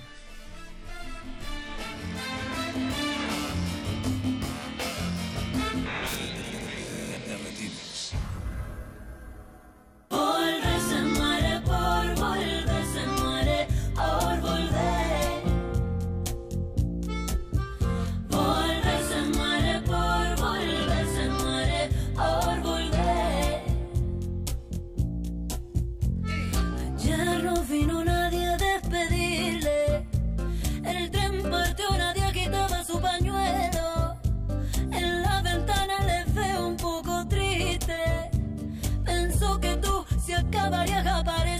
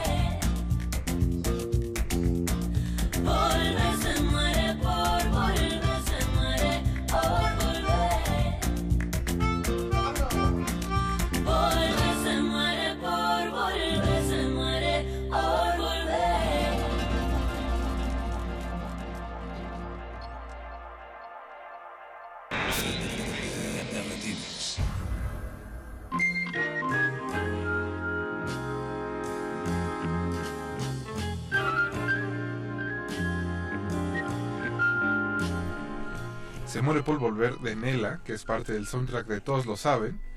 La nueva película de Asghar Faradi, que estaremos hablando más adelante de ella. Eh, Negrete, pues qué bueno que estás aquí. ¿no? ya teníamos algunas reacciones en nuestras redes sociales. Leslie Solís nos decía que si tenía que elegir entre eh, Selección Canina y Chivas la película, ella prefería ver La Hacienda del Terror. lo cual Con Osvaldo Sánchez. Una opción jalisciense bastante buena. Ujú, Un videohome Con bastante Michel, cotorro. era Michel Osvaldo y José Jesús Corona, Y que José trabajó Jesús en el Corona. Azul. Y también eh, tenemos otro par de comentarios en redes. David García dice que si la cosa es escoger entre las dos propuestas, pues prefiere selección canina y que se queda con el de retinas. Muchas gracias a David que nos está escuchando. Y Pablo Extinto dice que eh, Se muere por volver. se muere por volver. Y cuánta precisión con esa canción. Creo que Pablo sigue un poquito dolido. Ojalá se le pase pronto. Le mandamos un abrazo desde aquí. Afectuoso abrazo. Pero como les decíamos al inicio, teníamos también regalos antes de ir con Hoy tenemos regalos. cortesía de Interior 13. Ah, caray. Se pusieron guapos, guapos. Vamos a ver. Eh, ¿Te acuerdas de Te Prometo Anarquía, Jorge? Claro que me acuerdo la película de Julio Hernández Cordón. Bueno, pues por fin, ya ves que siempre la gente se queja de que nunca las editan en DVD. Así es. Pues bueno, Interior 13 pues va a ser una fiesta para presentar el DVD de Te Prometo Anarquía. Aprovechando que también la nueva película de Julio ya viene en camino. Cómprame un Bueno, revólver. la otra, aparte de comprar un revólver, ¿Es cierto? ya está filmando. Ajá. En esa, si no me equivoco. Así es, Nesa creo que se llama. Ah, precisamente. No, no, en esa nada más. No seas. Te pases de lanza, doña. Entonces, este. Pues van a presentar el, el DVD, van a hacer una fiesta gigantesca. Y quieren que vayan, porque sobre todo va a tocar Jazz Bandana, que si vieron la película, es uno de los que más contribuyó con música, precisamente al soundtrack. Va a estar haciendo un showcase exclusivo, también va a andar aquí en Resistencia Modulada para unas entrevistas. Muy bien. Pero pues, ¿Sabemos si también va a estar a Shauri recitando poesía? no lo descartes. Sería una bonita No sorpresa. lo descartes. Eh, pero, pues al menos sí va a estar Jazz Bandana. Y les queremos dar dos pases dobles para que vayan a la. Sí, eh, a la presentación del DVD. Es muy fácil ganar. Yo creo que con que nos digan. ¿Qué te parece? ¿Qué te late, Jorge? Algo relacionado, te prometo, anarquía. Mm, Que nos digan en qué, podría ser en qué festival eh, mexicano se presentó la película. Es buena idea. Muy fácil entonces. ¿Qué festival mexicano se presentó la película? Nos ponen un tweet, arroba Rmodulada, con hashtag de retinas. Nos dicen dónde se presentó originalmente Te Prometo Anarquía y si llevan su pase doble. Así es, ¿en ¿No? qué festival mexicano? Mexicano, sí, sí, sí. Porque se estrenó, el estreno mundial fue en Locarno, pero el estreno en México fue en, en otro festival muy conocido. Está muy fácil la respuesta. Entonces es bastante fácil entrarle a esto de, de las cortesías dobles de Jazz Bandana. Y pues disfruten aparte para ir a comprar su DVD de Tom- Te Prometo Anarquía. Recuerden que es por Twitter, en, en, R, en arroba Rmodulada, decirnos en qué festival mexicano se presentó por primera vez Te Presento Anarquía. Te prometo, Anarquía. Digo, Te Prometo Anarquía, perdón. Y eh, se llevan su pase doble. Muy, muy sencillo. Así que les vamos a dar, que te parece un poco más de música y regresamos ya para hablar de las películas de esta noche, Jorge. Vamos a darles un bloque musical para que puedan buscar la respuesta, si es que no la Y con conocen. un hitazo español de las favoritas precisamente de Ricardo Pineda, también de Mauricio Orduña. Seguimos con el soundtrack de Todos lo saben, en esta ocasión te estoy llamando locamente de las grecas. Uf. Clásico español, así que no se despeguen y regresamos. Baila Pineda.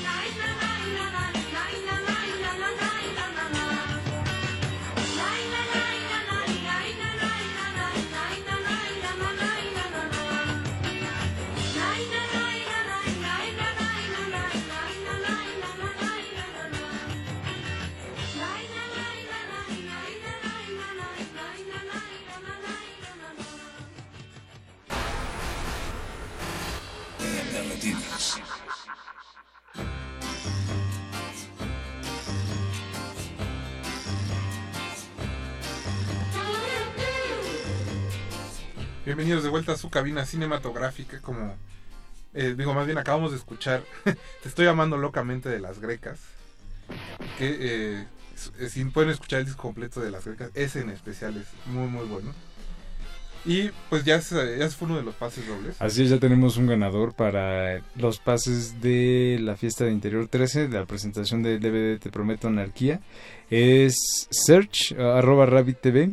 Sin eh, la respuesta, Sin decir la respuesta, ya este, tienes tu pase. Nos queda solamente un pase más. Recuerden que nos tienen que decir en qué festival mexicano se presentó la película Te Prometo Anarquía. Y bueno, vamos a seguir con el programa de esta noche. Como les preguntábamos al inicio, eh, si querían ver o no una película o un documental sobre las chivas del Guadalajara, pues para eso tenemos en la línea a uno de sus directores del, del nuevo documental que precisamente se llama Chivas, la película, que se estrena en unos días. Y ya tenemos en la línea a Rubén Rodríguez Bañuelos. Rubén, buenas noches. ¿Qué tal? Buenas noches, ¿cómo están? Ah, me comenta producción que también está en la línea Iván López Barba. ¿Sí, Sí, es así así? es. ¿Cómo, ¿Cómo están? Buenas noches. Bien, bien, chicos, ¿cómo están?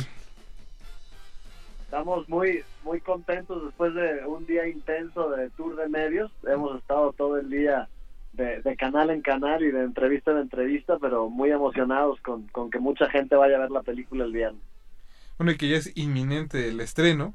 Eh, chicos, pues yo quisiera en realidad empezar preguntándoles cómo fue que se, se inició el proyecto, porque imagino que al principio no tenían pintado que fuera Chivas campeón al final de la película. Sí, e- en realidad, en realidad lo que nos llamó la atención a nosotros eh, cuando conocimos a, a Matías y al equipo Ajá. es que estaba sucediendo algo más allá de lo futbolístico. Nos dimos cuenta que, que a partir de la filosofía de Matías se estaba dando una transformación en los jugadores, en su mentalidad, y eso fue lo que nos enganchó. Entonces queríamos hacer una película del proceso de transformación de los jugadores, de ser los peores en la historia de, de Chivas para muchos, a, a un equipo ganador. ¿no? Nosotros sabíamos que en algún momento sería un equipo ganador, no sabíamos cuándo, pero no nos importaba porque lo importante era mostrar esta evolución, ¿no? Esta, este cambio de mentalidad de no creer en ellos mismos, así creer y, y sabíamos que eso, que eso iba a demostrar nuestra, nuestra premisa. Me, llama un poco la atención viendo la película. Siempre, o el, el fútbol mexicano tiende a ser como de- del vestidor un tabú, ¿no? Pocas veces dejan pasar a medios, pocas veces se habla de lo que sucede como al interior de cada vestidor de los equipos del fútbol mexicano, sobre todo porque imagino que pues no quieren este estar enseñando sus trapitos al sol. Pero en su documental hay un acceso que me parece refrescante y sobre todo como dicen a, a la manera en que el entrenador trabaja con sus jugadores todos los días.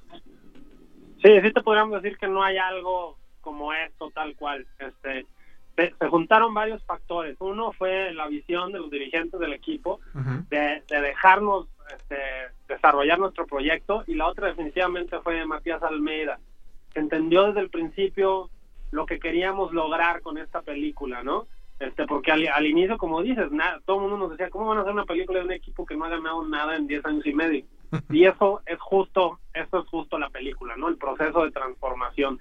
Y, y, el, pro- y, el, y el proceso para que nos creyeran, ahora, ahora sí que para poder entrar a ese vestidor, fue de varios meses, porque como dices, ellos están acostumbrados a ver una cámara y correr, ¿no? Entonces, tuvimos meses este, volviéndonos, uno de ellos ganándonos el lugar y, y mostrándoles pequeños extractos de lo que de lo que hacía una cámara de cine a diferencia de una de prensa. Y fue ahí donde después de varios meses pudimos volvernos invisibles no y poder aplicar el lenguaje del cine en, la historia. Pero sí como dices literal eh, pues es una película que, que muestra los trapitos ¿sí me de un de un vestidor y que muestra tanto lo bueno como lo malo y, y eso se o sea se requirió valentía y, en ese sentido creo que el mérito es, es de los jugadores que finalmente nos dieron su confianza, de Matías, que tuvo esta visión de, de saber y de confiar en nosotros, en que queríamos transmitir un mensaje importante para el mundo. Nosotros era una historia que nos enganchó y que queríamos compartir con el mundo. Entonces Matías entendió eso, confió en nosotros y por supuesto también Chivas, ¿no? Que tuvo esta esta visión, Jorge Vergara, de, aceptar el que, el que entráramos a las entrañas de la institución. La película tuvo su estreno en el Festival de, de Morelia. Digamos, no es, digamos, no es la típica audiencia que recibiría de alguna forma como tan abiertamente un, un documental sobre el ascenso de un, de un equipo después de un proceso como tan complicado como este que presentan.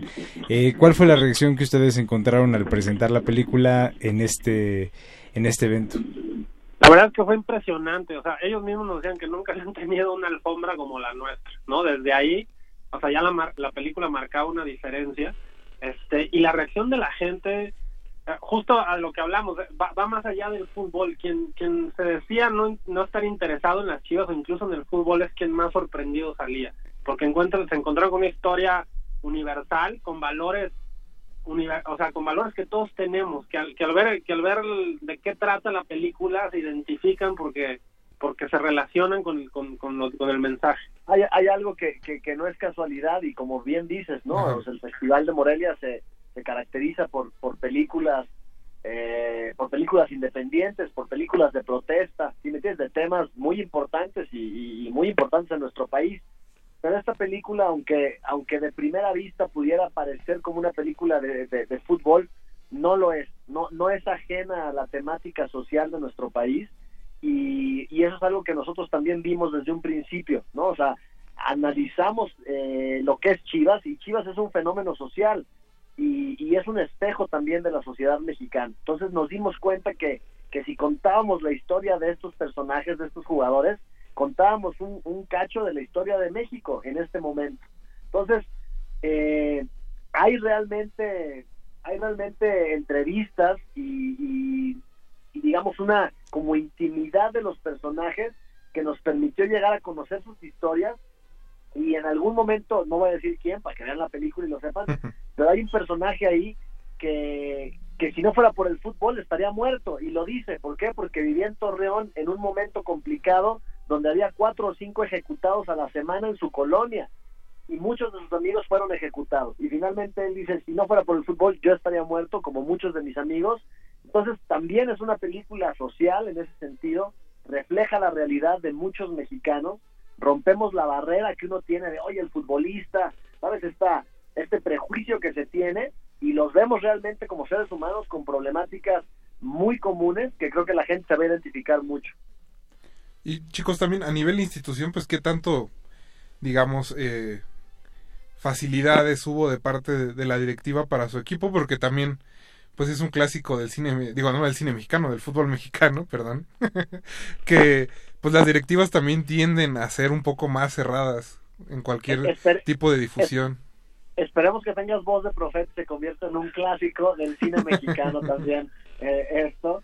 Eh, mira, ahí, ahí sí eh, creo que es muy importante, o sea, Jorge Vergara y Amaury Vergara siempre tuvieron la visión de apoyar el proyecto.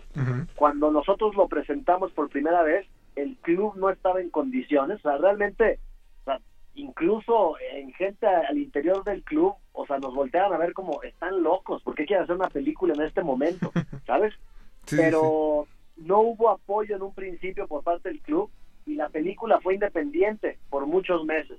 Entonces nosotros estábamos tan enganchados y tan convencidos de que la de que la historia era potente, de que la historia era importante de, de contarla, que, asumimos esa responsabilidad, decidimos continuar con el proyecto y, en ese momento que nosotros financiamos la película, Chivas mantuvo eh, todas las facilidades para que nosotros pudiéramos tener este acceso absoluto que finalmente es lo que es lo que creo que te hace conectar muchísimo con la película y hacerla muy interesante porque aunque no te guste el fútbol o no le vayas a las chivas lo que mostramos son las entrañas de algo que, que es en el mundo algo muy importante. Entonces se dieron se dieron estas estas estas condiciones pero sí sí tenemos que decir que la directiva de Chivas tuvo la visión de, de, no cortar este acceso no que fue fundamental. Sabemos que la, la afición de cualquier equipo de fútbol es como bastante fiel, pero de las gradas a las butacas hay como bastante trecho. Entonces de repente poder llevar a la afición que conoce tan bien como esta historia, que conoce también a estos personajes, ¿qué pueden encontrar eh, diferente en Chivas eh, la película? Que sea lo suficientemente atractivo para llevarlos de las gradas a las butacas. Mira, mira, el, aficionado va a ser va a ser el sueño de, de su vida como aficionado, porque van a poder entrar realmente a lugares que, por ejemplo, hay espacios donde ni siquiera el cuerpo técnico entra, donde solo están los jugadores y viceversa, hay espacios donde ningún jugador ha estado, que es donde, donde están los entrenadores.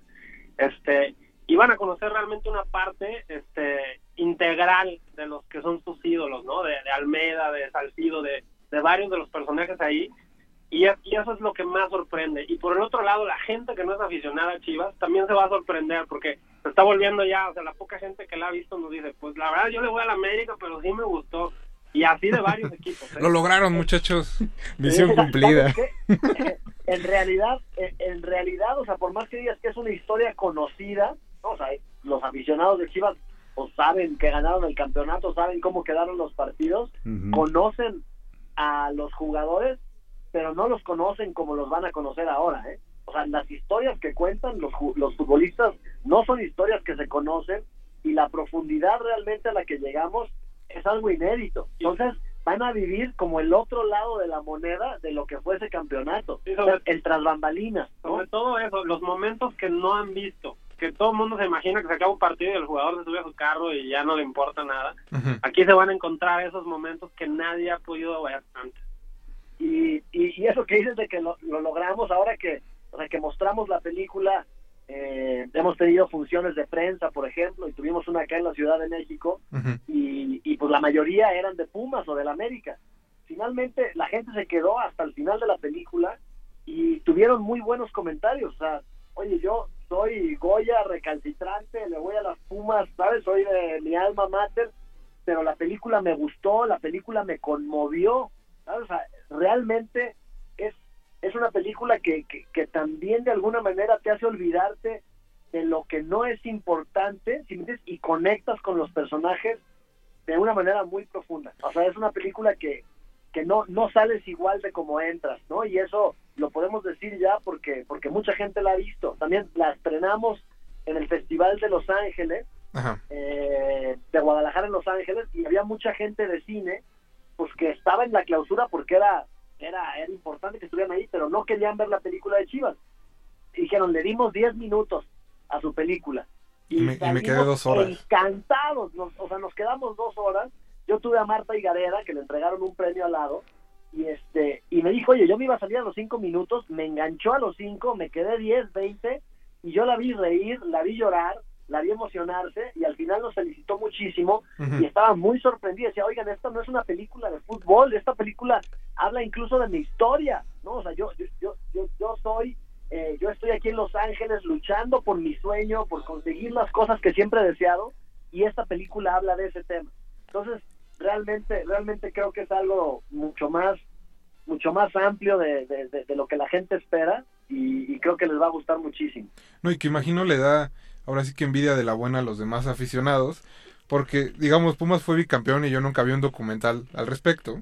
Y no creo que lo vaya a ver. El América también le ganó al Cruz Azul milagrosamente al final de un campeonato, entonces creo que creo que sí es algo que la que la industria eh, acostumbra poco y que quizá deberían de acercarse más a los aficionados.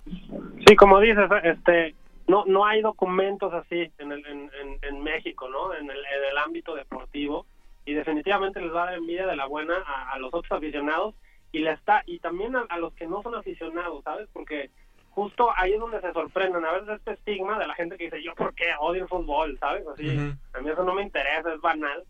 Es la que más se sorprende viendo la película, ¿no? O sea, ahí ahí es donde donde donde empiezan a surgir ahí los cambios de mentalidad. tenemos que aceptar que, que, que somos y fuimos muy afortunados, muy, muy afortunados, porque sí estuvimos en un momento privilegiado.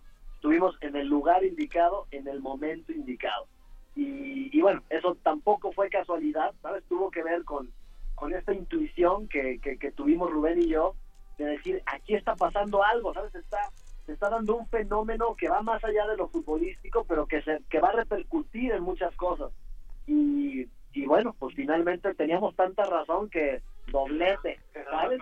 O sea, nosotros queríamos queríamos grabar el proceso porque el proceso era suficiente, si me entiendes, era suficiente, pero pues es hermosísimo que ese que, que, que ese proceso que a nosotros nos llamó de transformación y que sabíamos que era ya digno de una película tiene esta coronación porque de alguna manera la, la, la premisa se comprueba, ¿no? Esta premisa que teníamos muy clara desde un principio que es la grandeza no es un resultado, es un camino. Entonces, pues bueno, finalmente esa esa esa premisa se, se corona con un campeonato, pero si ves la película te vas a dar cuenta que que esa campe- es- ese campeonato o esa corona es a nivel humano y en cada una de la vida de los personajes. Chicos, pues antes de despedirnos, ¿dónde podría checar eh, el auditorio los horarios? ¿Tienen redes sociales? ¿Dónde los pueden contactar? Sí, mira, es, es Chivas la película, en Instagram, en, en Twitter es Chivas la peli, en Facebook estamos como Chivas la película. Este, ya está la preventa. Este, pueden, y la película está va a estar por lo pronto en 160 salas en, en 60 diferentes ciudades y es bien importante la respuesta de la gente porque de eso depende en que podamos abrir en, más y más ciudades, ¿no? Y, muy pronto estaremos por, por anunciar la fecha en Estados Unidos, ¿no? Donde también, como decía Iván, en Los Ángeles fue, fue algo impresionante, parecía cine interactivo, ¿no? La gente aplaudía, lloraba, gritaba, entonces muy pronto la van a poder ver por ahí. Es este 23 de noviembre, estreno nacional, eh, en exclusiva por Cinépolis, y ya está la preventa en, en, en Cinépolis. Este, ojalá muchísima gente se dé la oportunidad de verla. Eh, así como uno se mete a ver una película gringa sin saber nada, este, o, o sin saber si le gusta el tema o no, creo que en este fin de semana hay que meterse a ver una película mexicana que se hizo con muchísimo amor, con muchísima calidad. Es una película que creo que va a poner orgulloso cualquier mexicano por, por la calidad con la que está hecha. ¿sabes? Es una película que se ve bien, que se escucha bien eh, y que cuenta una historia importante que nos representa a todos como, como seres humanos. Pues chicos, muchas gracias, Iván y Rubén, y mucha suerte con el estreno de la película. Gracias, Un Hasta abrazo, luego. esperamos que, que vean la película y que nos den su opinión ya que la vean. Eso. Un Hasta abrazo, luego. chao. Hasta luego. Esos fueron Iván López Barba y Rubén Rodríguez Bañuelos, directores de el documental Chivas la película, que retrata el campeonato que ganaron en el 2017 bajo las órdenes de Matías Almeida. Ahora eh, no entrenador del equipo, ya no. ya no. Pero bueno, Jorge, ¿tú lo hubieras querido de entrenador nacional? ¿A quién? ¿A Matías Almeida? Híjole. me Digo, pone- ya que viste la película y que te emocionaste de verlo hablar. que me emocioné y que tuve... No, pues mira, realmente creo que hubiera sido una gran opción, pero... Hijo, los caminos de... Los tiempos del Señor son perfectos. Los tiempos del señor Compeán son perfectos. Pues vamos a ir a otro corte musical. Recuerden que estamos esperando sus opiniones y comentarios y lo que necesiten a través de nuestras redes sociales en Twitter como arroba Rmodulada y en Facebook como Resistencia Modulada. Vamos a escuchar un corte del soundtrack de First Man, la película que les comentábamos al principio de Damien Chazal. Entonces vamos a escuchar 500 millas de Peter, Paul and Mary. No se despeguen, están Resistencia Modulada.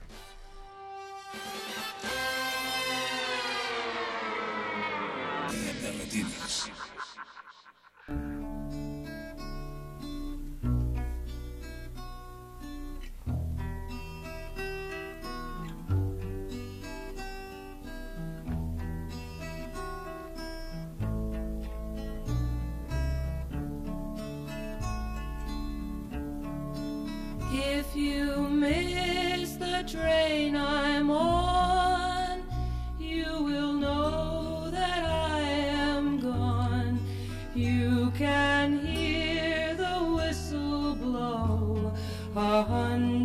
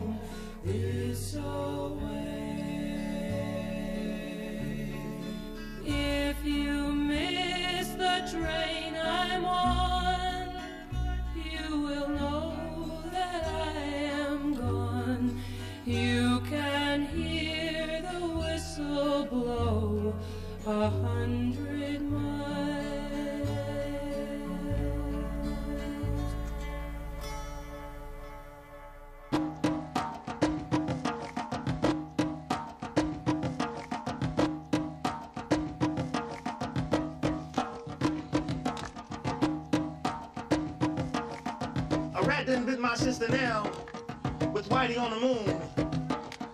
Her face and arms begin to swell, and Whitey's on the moon. I can't pay no doctor bills, but Whitey's on the moon. Ten years from now, I'll be paying still while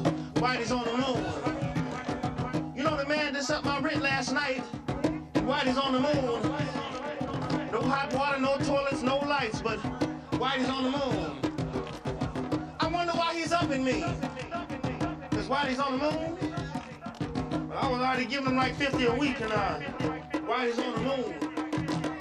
Taxes taking my whole damn check. The junk is making me a nervous wreck. The price of food is going up. And if all that crap wasn't enough, a rat didn't bit my sister now. With Whitey on the moon. Her face and arms begin to swell. And Whitey's on the moon. Is all that money I made last year for Whitey on the moon? No money here? Whitey on the moon. You know what? I just about had my fill of Whitey on the moon. Think I'll send these doctor bills.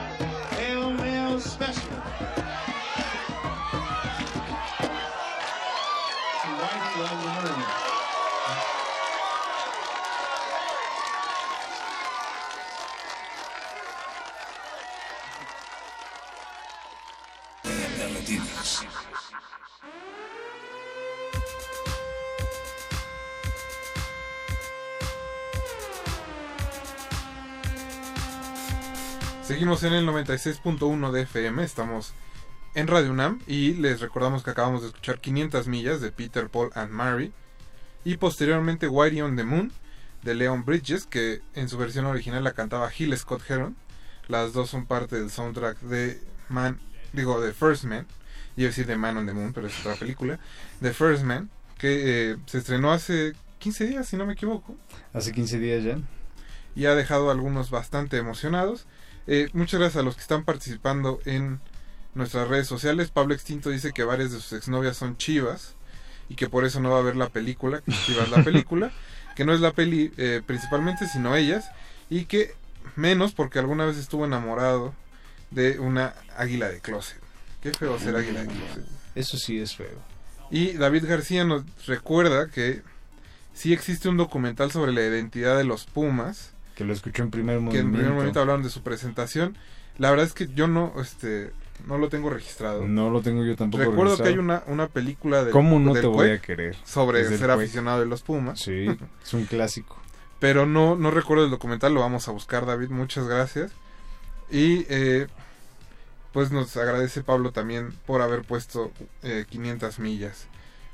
Nosotros vamos a, eh, a platicarles un poco ahora de la eh, cuarta, si no me equivoco, no, la sexta muestra de cine español y iberoamericano. Es cine que se dejó de hacer un par de años en, en el país. Ujú. Eh, todos los años se traían películas españolas como la Semana de Cine Alemán o El Tour de Cine Francés, sí. Pero bueno, eh, se recupera la muestra para este año. Van a estar pasando nueve películas que son, déjense las comento en este momento. Todos lo saben, de Edgar Farardi, Querida Cofradía de Marta Díaz, ¿Quién te cantará de Carlos Bermud, El jugador de ajedrez de Luis Oliveros, Muchos hijos, un mono y un castillo de Gustavo Salmerón, Sara Varas, todas las voces de Rafael Moles y Pepe Andrew, En las estrellas de Zoe Berriatúa, Las distancias de Elena Trapé y Somos campeones de Javier Fesser. Además se va a proyectar Perfectos Desconocidos, que es la tercera versión de la película. Después de la italiana es la original, si no mal recuerdo. La española dirigida por Alex García, que digo por Alex, de la Iglesia, que fue todo un hitazo en todos lados en realidad. Y un retorno que a la forma de- del señor Alex después de un par de tumbos. Y bueno, ahora la versión de Manolo Caro tendrá una función esp- eh, especial dentro de la muestra porque ya se mostró en el Festival de Morelia. Se exactamente se estrenó en el, en el Festival de Cine de Morelia, va a tener su estreno comercial el 25 de diciembre, feliz Navidad. Para que vayan al cine. Para que vayan al cine y pues sí se va a estar se estará presentando dentro de la muestra de cine español. Bueno, Jorge, dentro de estas 10 películas que va a haber de la muestra, ¿cuáles les recomendarías al público? Tú ya viste un par. Ya hemos, eh, estábamos justamente discutiendo antes del, del corte que este, ya tuvimos oportunidad de ver este, algunas, no hemos tenido eh, chance de ver todas, pero que definitivamente hay, eh, creemos que son tres títulos los que vale la pena ver por diferentes motivos. Eh, el primero creo que sin duda el más llamativo es, todos lo saben, la película de, del cineasta iraní Asghar Farhadi, que, como decías al inicio del programa, inauguró el Festival de, de Cannes eh, este año y que está estelarizada por Javier Bardem, Penélope Cruz y Ricardo Darín. Y la produce la casa de, de Pedro Almodóvar. Así es, la produce El Deseo. El Deseo. Eh, y pues tiene todo el sello de una producción eh, internacional de muchísimo prestigio. Y también la, la historia, a final de cuentas, es un thriller hasta cierto punto eh, bastante convencional. Eh, sobre una, la desaparición de una joven, la hija de Penélope Cruz y de Ricardo Darín en la historia, y cómo esa desaparición justamente empieza a mover como muchas cosas dentro de este, de este poblado eh, español. Lo curioso resulta ser, eh, resulta el hecho de ver a un cineasta extranjero, particularmente en este caso a un cineasta eh, iraní como Farhadi, pues tocando como muchos temas y tocando fibras muy cercanas como a la cultura popular eh, Española. española. ¿no? De alguna forma ya se había acercado como al digamos a lo francés con Le Passé. Al melodrama, ¿no? Sobre Al melodrama, sí, Que al- quizá eso sea el, el asunto. Las naciones latinas tienden a ser o a gustar del melodrama. No, y recuerdas, por ejemplo, la película de Farhadi, la de una separación. También. ¿no? Que es un Melodrama. melodrama Del bueno. Del bueno, exactamente, del bueno. Pero creo que a Farhadi le ha ido pasando que con cada película va como perdiendo un poquito de eso que tenía antes. Y en esta película en particular resulta como muy interesante ver eh, cómo existen estos como... ¿Cómo podríamos llamarle? Como estos problemas de, de traducción como de repente llega un cineasta extranjero que llega a una comunidad eh, ¿Como muy Cuarón con local. Roma? No, no, no, Ah, pero- pero- no, no, no, ahí este, ahí estamos hablando de un caso este muy diferente. Ah, ok, perdón. Sí, porque creo que todos lo saben, se va a exhibir en más salas que Roma. Entonces, este, ya desde ahí tenemos una, una diferencia. Pero bueno, regresando a la película de, de Farhadi, eh, yo lo sentí como hasta cierto punto incómodo con algunas cosas. Siento que hay eh, definitivamente ciertas tradiciones o ciertas cosas con las cuales puede como empatizar. Pero de repente está esta barrera cultural que sí creo que se nota mucho eh, en la película. Pero creo que sería muy sería mucho más interesante ver qué piensa eh, la, audien- la audiencia, ¿no? Sobre todo, este, si, si ellos también, si ustedes también ibérica. sienten, ¿Mm? La audiencia ibérica. la audiencia ibérica, si es que sienten que existe como este, eh, esta barrera, ¿no? Que bueno, en el pasado ya se notaba un poco. En la película Ajá. anterior de Faradi. La con Berenice. Ujú.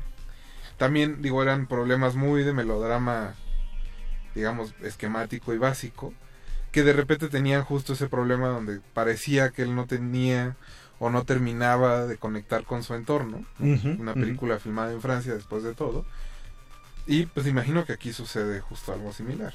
Sí, que de hecho es como complicado que un cineasta pueda llegar como estas grandes superproducciones y seguir filmando como con el con la misma con la misma convicción Urgencia, ¿no? con la misma urgencia también Digo, porque el régimen en Irán no permite tampoco muchas películas. exacto Entonces el hecho de poder salir y andar por el mundo haciendo cine es algo también a lo que hay que adaptarse. No, y trabajar en esta... eh, Porque realmente es una superproducción. Ujú.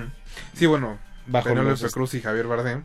Exacto. Acaban de salir una película de Pablo Escobar que también costó millones de dólares. Entonces, me imagino que algo de dinero tiene por ahí perdido Almodóvar para poder gastarlo en esto. Algunos euros por ahí, hombre.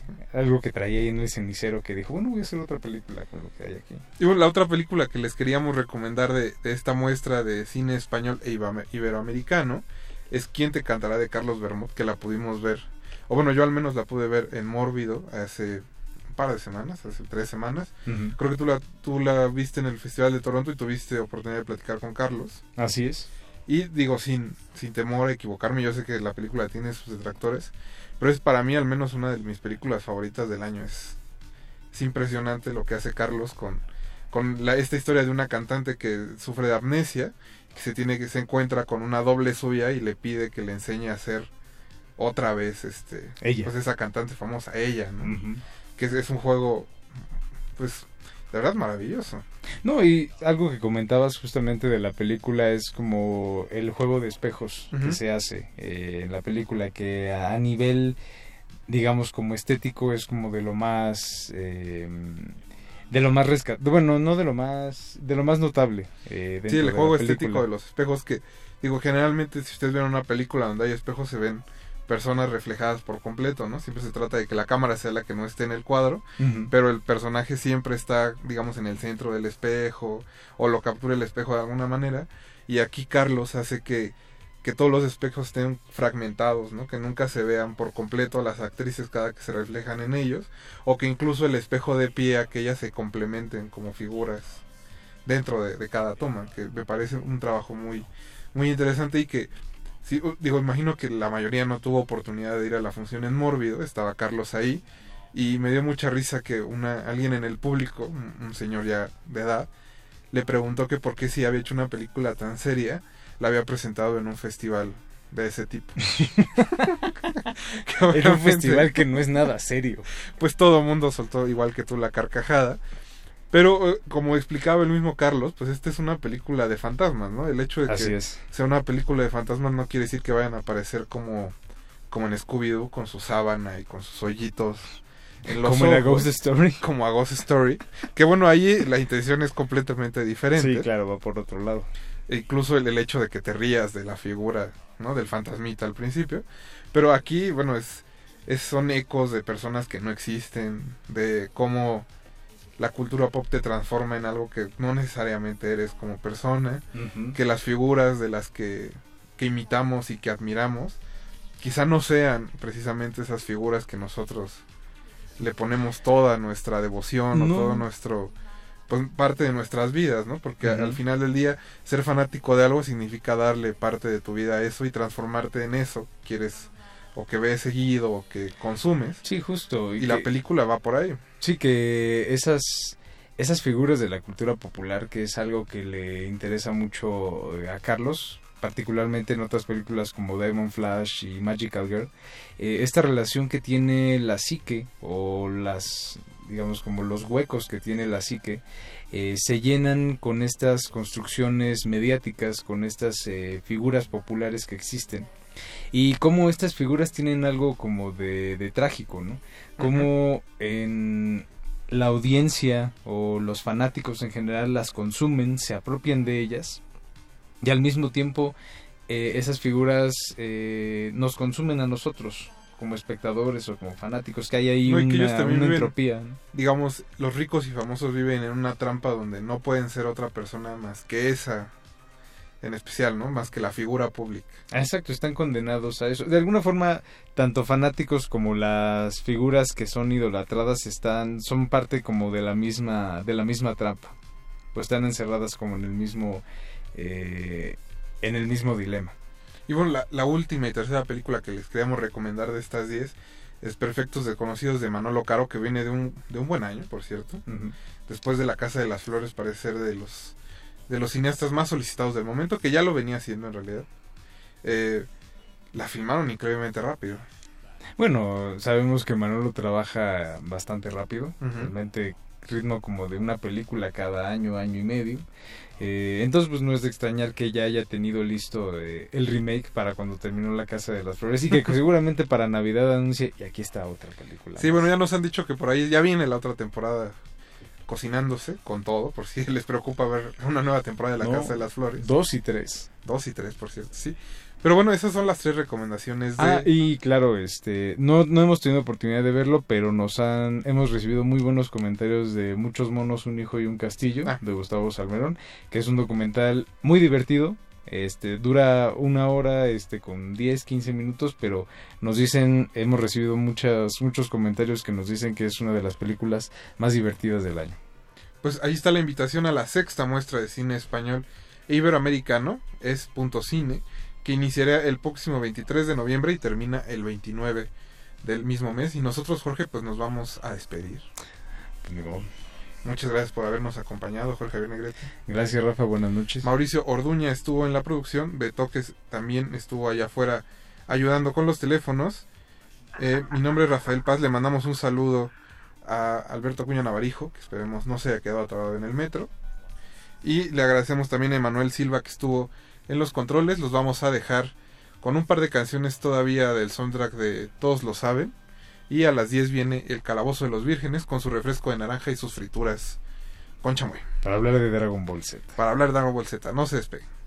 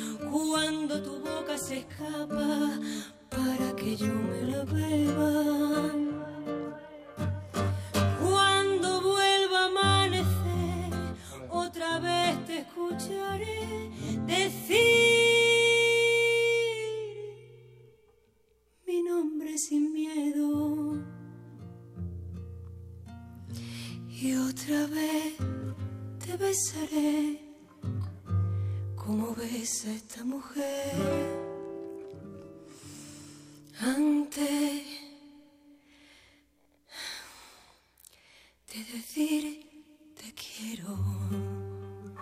Lere, lere, lere, de decir te quiero.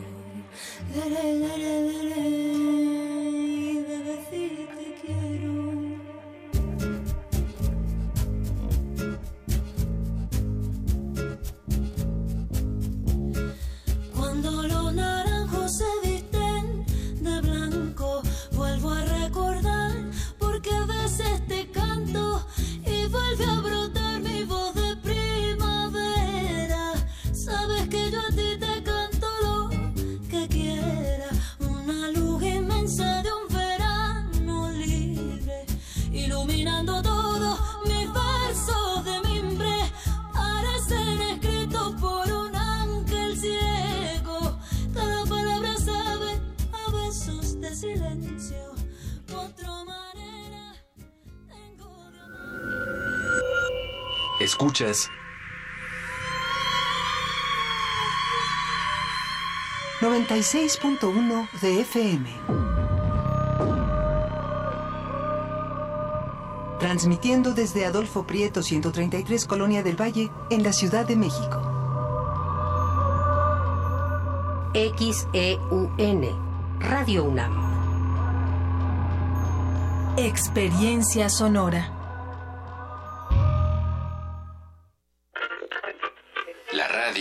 Puede ser un aparato que enciendes o apagas. O puede ser una plataforma cultural enteramente a tu disposición. Tú escoges. Ahora ya puedes descargar la aplicación móvil oficial de Radio UNAM en tu celular. Programación en vivo en AM y FM. Acceso al podcast de nuestros programas. Notificaciones de los eventos en la sala Julián Carrillo. Y la programación completa de Radio UNAM. Búscala como Radio UNAM Oficial desde Play Store para Android o en iTunes y App Store para iOS. Radio UNAM Oficial. Experiencia sonora de bolsillo.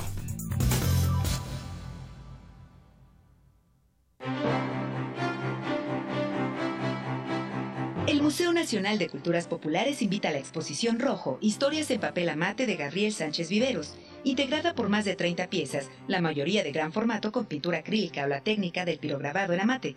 La exposición reúne los trabajos de los últimos tres años del artista. La exhibición actual se centra en la impresión del cuerpo humano en papel amate. Rojo, Historias en papel amate, está abierta en el Museo Nacional de Culturas Populares en Coyoacán. ¿Quiénes hacen la ciencia? ¿Cómo se suma la ciencia a las soluciones de los problemas iberoamericanos? Científicos, investigadores y académicos de Iberoamérica hablan de los avances en ciencia, tecnología e innovación que inciden en nuestra vida. La ciencia que somos. Iberoamérica al aire. Viernes a las 10 y media de la mañana. 96.1 de FM. Retransmisión, domingos a las 9.30 de la mañana por el 860 de AM. Radio UNAM. Experiencia sonora. Resistencia modulada. Resistencia modulada.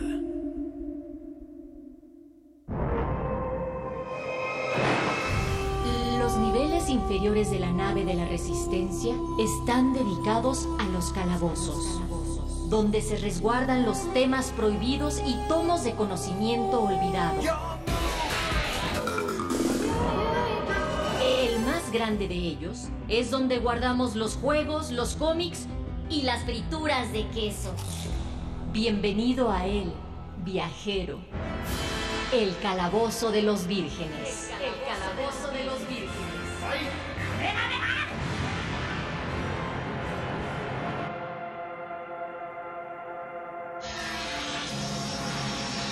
¿Pero qué ave tan grande es esa? Nunca había visto una así en mi vida.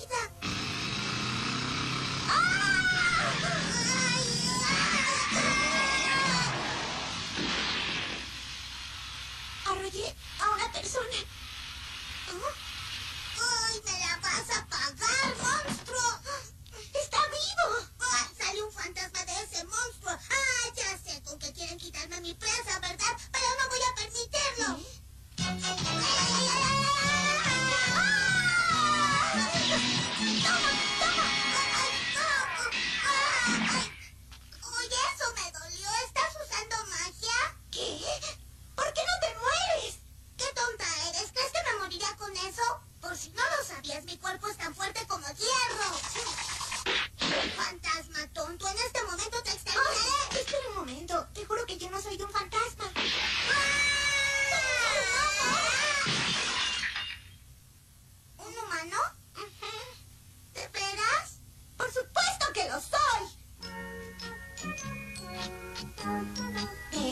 Que tú, ¿o ¿no? Pero hay algo diferente. Además te mueves muy chistoso y estás muy flaca. Es natural que me comporte de esa manera porque yo soy una mujer.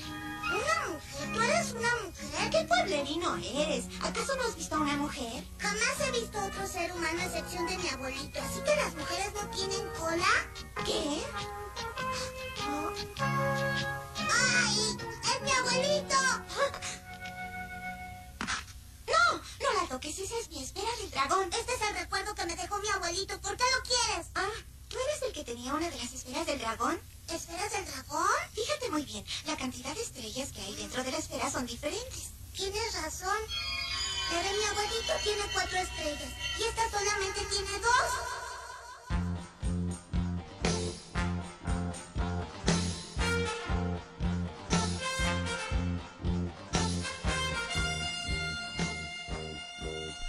No podríamos estar más conmovidos en el calabozo de los vírgenes de este martes. Agradecemos a Mónica Sorrosa, nuestra espía manifiesta, que nos recordó la efeméride más importante de la historia de México en un 20 de noviembre.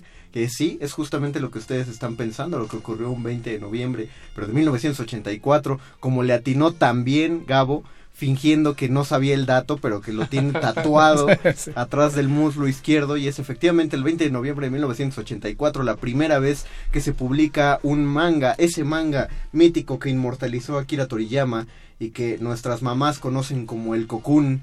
Es Dragon Ball y esto es el Calabozo de los Vírgenes de Resistencia Modulada donde vamos a hablar precisamente de las bolas del dragón y les presento a los relocutores de esta noche. Está por supuesto nuestro sanador sonoro Paquito de Paburo. Listo para hacer una Genki Dama. Perfecto. El, el diseñador, el explorador gráfico que aparte salvó la, la decoración de la emisión de esta noche, que es Gabo, nuestro querido Gabo, bienvenido. ¿Qué tal? Levantando las manos, apoyando a Paco. Así deberíamos, en algún momento haremos nuestra Genki Dama radiofónica, nada más para ver cuántas manitas se alzan en el Facebook Live. Y está a la derecha el pangolín de la fuerza, el siempre bien ponderado Adrián García. Hola, Víctor. Muy buenas noches, del mismo modo preparado para esta Genki Dama que- con todo el auditorio que nos escucha. Ya hay 17 mil personas en Facebook Live. Levanten sus manotas para poder hacer esta Genki Dama. para que se conjure este poder y acabar con las fuerzas del aburrimiento. Vamos a ponernos muy ñoños esta noche. Los saluda el ñoño master, el mago conde. Estoy, eh, pues, entusiasmado con lo que va a ocurrir esta noche. Ah, Es probable que me ponga a llorar, amigos, como, como todos los que en algún momento disfrutamos de sentarnos a las 7 y después a las 8 de la noche frente al canal 5 para ver el- los episodios dobles que pasaban de Dragon Ball con todas las, las retransmisiones que hubo y que siempre se agradecían. Lo que escuchamos fue el audio del episodio 1, la versión 2 del encuentro entre el primer encuentro entre Goku y Bulma, porque resulta que hay tres versiones. Una muy primigenia, de hecho es tan primigenia que ni llegó completa a México, por eso no se puede encontrar el audio completamente en español latino porque muchas escenas fueron censuradas, entonces solo están en japonés. Esta es la versión 2 que fue la que ya conocimos y ya nos llegó de manera más abierta y la tercera versión es de una película que salió después que también fue doblada al español latino, pero la voz de Bulma es completamente distinta, entonces antes de entrar en materia y antes de que ustedes nos empiecen a decir porque los relocutores van a hablarnos de su guerrero Z favorito, yo sé que se les dice Guerrero Z, ya hasta Dragon Ball Z, pero nos podemos regresar otro poco. Nos van a hablar de su villano favorito, su, su desafío favorito y su escena favorita de toda, de toda la saga. Toda, así es. También vamos a contar GT, aunque, como dirían los conservadores, no esté en el canon. Pero antes de entrar en eso, como todo buen inicio, pues vamos a empezar con el intro, el primer opening de Dragon Ball, el que a las 5 de la tarde nos anunciaba que iba a empezar el Cocoon y esto es el opening de Dragon Ball. Esto es el Calabozo de los Vírgenes. Todo lo bonito, nostálgico y divertido aquí.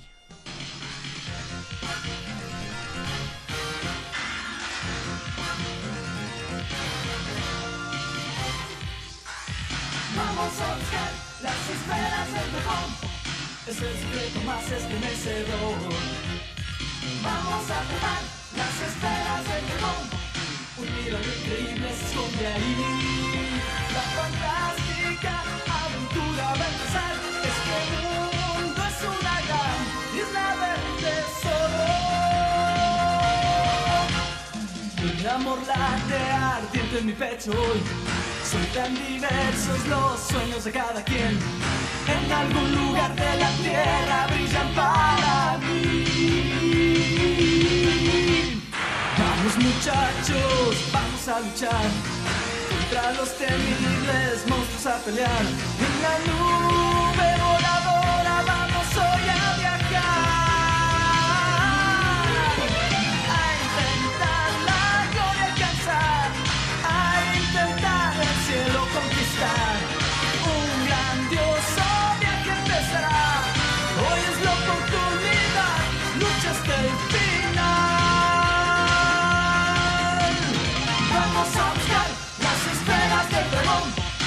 desafío más grande que enfrentarás. Vamos a atrapar las esferas del dragón, el más grande tesoro se esconde ahí. La fantástica aventura va a empezar, mágica y sin igual oportunidad.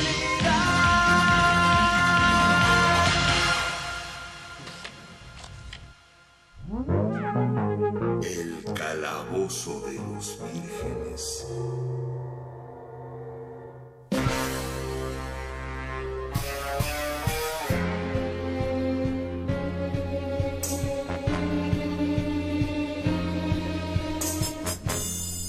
Después de esta canción y de cómo empezó esta sección, podemos decir que Dragon Ball tiene los mejores pinches soundtracks de toda la historia de la televisión y, y de la animación en general. Ah, quiero aparte que los que nos están en el Facebook Live, los que nos siguen en Facebook Resistencia Modulada y ven el Facebook Live, vean la chulada de playera que trae Gabo. Ah, Eh, te vamos, te vamos a, vamos a hacer una cooperación para tener todos una así, porque está, está chido.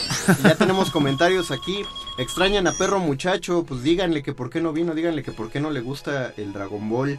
Dice eh, Cachano García, saludos desde el corriente de la ciudad. Igne Mauricio Hinojosa, buenas noches vírgenes, buenas noches a los vírgenes emergentes por ahí. Emiliano Mujica, jaja, escuchándolos desde el auto. Saludos a mi papá, saludos al papá de Emiliano Mujica, qué buena onda. Ojalá también le guste Dragon Ball. Álvaro Hyde en Facebook Live y Radio Unam a la vez me confunde. Dragon Ball, vamos a llorar. Sí hay cierta diferencia, pero vamos a, vamos a tratar de que los de Facebook Live también cachen los openings y, y la sorpresa del final del programa musical. Eh, muchachos, el micrófono es suyo. ¿Quieren empezar generalmente dando su impresión de por qué Dragon Ball es tan chido? ¿O quieren ir directo a decirnos su guerrero favorito y el por qué? No, creo que sí deberíamos eh, sentar unas bases antes- Exacto. antes de, de, de sacarlo ñoño. A, a mí me, me gustaría empezar por hablar acerca de cómo un- uno cuando era niño y veía Dragon Ball podía odiar tanto un programa y a la vez amarlo. Me refiero al hecho de que a veces no pasaba gran cosa en un programa, en una emisión. En el Z era más acentuado esto. Y entonces tú tenías que esperar hasta el día siguiente para que... Y no había cosa peor que llegar el día siguiente y repitieran la serie desde el principio. Oh, eh, con lo que te dejaban saber que por ahora no ibas a saber en qué iba a parar aquello. Hasta y dentro de tres meses. Tenías que refinarte otra vez toda la serie. Eh, Eso me parece que cuando uno es niño uno conoce la frustración de las maneras más tóxicas del mundo. A- Además es, es, eh, es un misterio en realidad. Bueno, hay, hay alguien ahí afuera en, en México, quisiera pensar que sabe por qué interrumpían las sagas a la mitad y volvían a empezarlas. Un, si, si- si me permite, un error de programación. Pero tal vez hay alguna razón ahí de- detrás eh, que probablemente tenga que ver, no sé, con dinero, con permisos o simplemente con mantener un nivel de audiencia. Creo Eh, que- Esas son, esas son mis hipótesis, pero me, me encantaría saber por qué. A mí, se, a, a mí se me hace que es porque no le daban importancia, ¿no? Lo que hemos hablado muchas veces del doblaje, de que muchos actores de doblaje no sabían ni de qué trataba la serie que estaban haciendo. Eh, yo creo que los de programación era exactamente lo mismo, no sabían lo que estaban transmitiendo y de repente llegaban a un punto en el que decían, "Ah, vamos a volver a empezar, ¿no? ¿Cuál va a ser, cuál puede ser el problema? No, no dimensionaban, pues. Y además, ¿cómo, cómo medir audiencias, no? En- bueno, más bien era distinto, cómo se medían la- las audiencias. Incluso el concepto de audiencia y la forma en la que se hacía escuchar la audiencia para con los medios. Es decir, ahora una cosa como esas, o sea, Twitter se inunda, ¿no? De cosas etiquetando a la televisora periquita y, y de pronto es ahí un trending topic de ataque mordaz y tiene que salir alguien de la televisora a decir la razón o explicar el por qué. Que son cosas que, que de pronto ahora parecen tan normales. O sea, uno puede tirar programas de Netflix enteros. ¿no? Y en ese tiempo estabas como muy ceñido a, digo, pienso en House of Cards, ¿no? A- a- ahora, ahora uno tiene esta esta posibilidad. Antes, en realidad, yo recuerdo que mis primos llamaban a Canal 5 para preguntar por el siguiente estreno, ¿no? Oh, wow. Y era así como les contestaba alguien, supongo que pobre cabrón que contestaba eso, ¿no? Para decirles que, que estaban, estaban trabajando con los siguientes capítulos y que pues por eso, ¿no? Que, Claro, no, no teníamos toda la información que tenemos ahora, ¿no? Todo el proceso que se lleva de, de un anime a, a llevarlo a la televisión y derechos y cosas así que quizá pudieran haber tenido que ver que no se conocían y entonces era como la frustración doble, ¿no? Porque ni siquiera ahí te podían decir en qué fecha iban a emitir el siguiente programa para mínimo esperarte hasta entonces para volver a sintonizar, ¿no? Entonces, ¿qué hacía uno? Pues volverla a ver. Volvérselo a echar, sí, definitivamente. Eso es de las... Yo creo que en realidad también lo hacían por eso, para generar así una audiencia más marcada, más Los gruesa. Sí, o, o nos damos cuenta que lo están empezando a ver, entonces para que no se pierdan y sepan de qué trata y cómo llegaron hasta acá, vamos a repetir. A, a mí me gustaba creer que era porque cada día descubrían que había nuevos fans y era bueno, vuélvanselos a poner desde el principio para que todos vayan al día. Sí. Y es que sí era frustrante, pero, tam- o sea, la frustración duraba poco porque finalmente querías volver a ver los episodios. Eh, no era como en la actualidad, o sea, eh, Netflix tienes toda la serie a tu disposición y si quieres volver a ver una escena, aunque no tengas Netflix, te vas a YouTube y si quieres ver un, un punto en especial de la serie lo buscas y ahí algún gordo de internet ya lo habrá subido, entonces lo vas a poder ver. Pero en ese momento si querías rever un episodio, era O, o jugar tenía, dados. o, o bueno, había mucha piratería también. Bueno, la hay. Ah, de, sí. de Dragon Ball, digo, ese es creo que Sí. todo un segmento, pero hagámoslo breve. pero, o bueno, no, hasta No, donde no, llegue, pues, sea, pero, exacto, pues, pero de hecho ahí digo, está la película pirata, bueno, la serie. Ah, esta es Pirata. la serie. Contiene, no, aquí dice que contiene tres películas. Bueno, bueno, uno no debe confiar en las No, etiquetas de la piratería. para nada.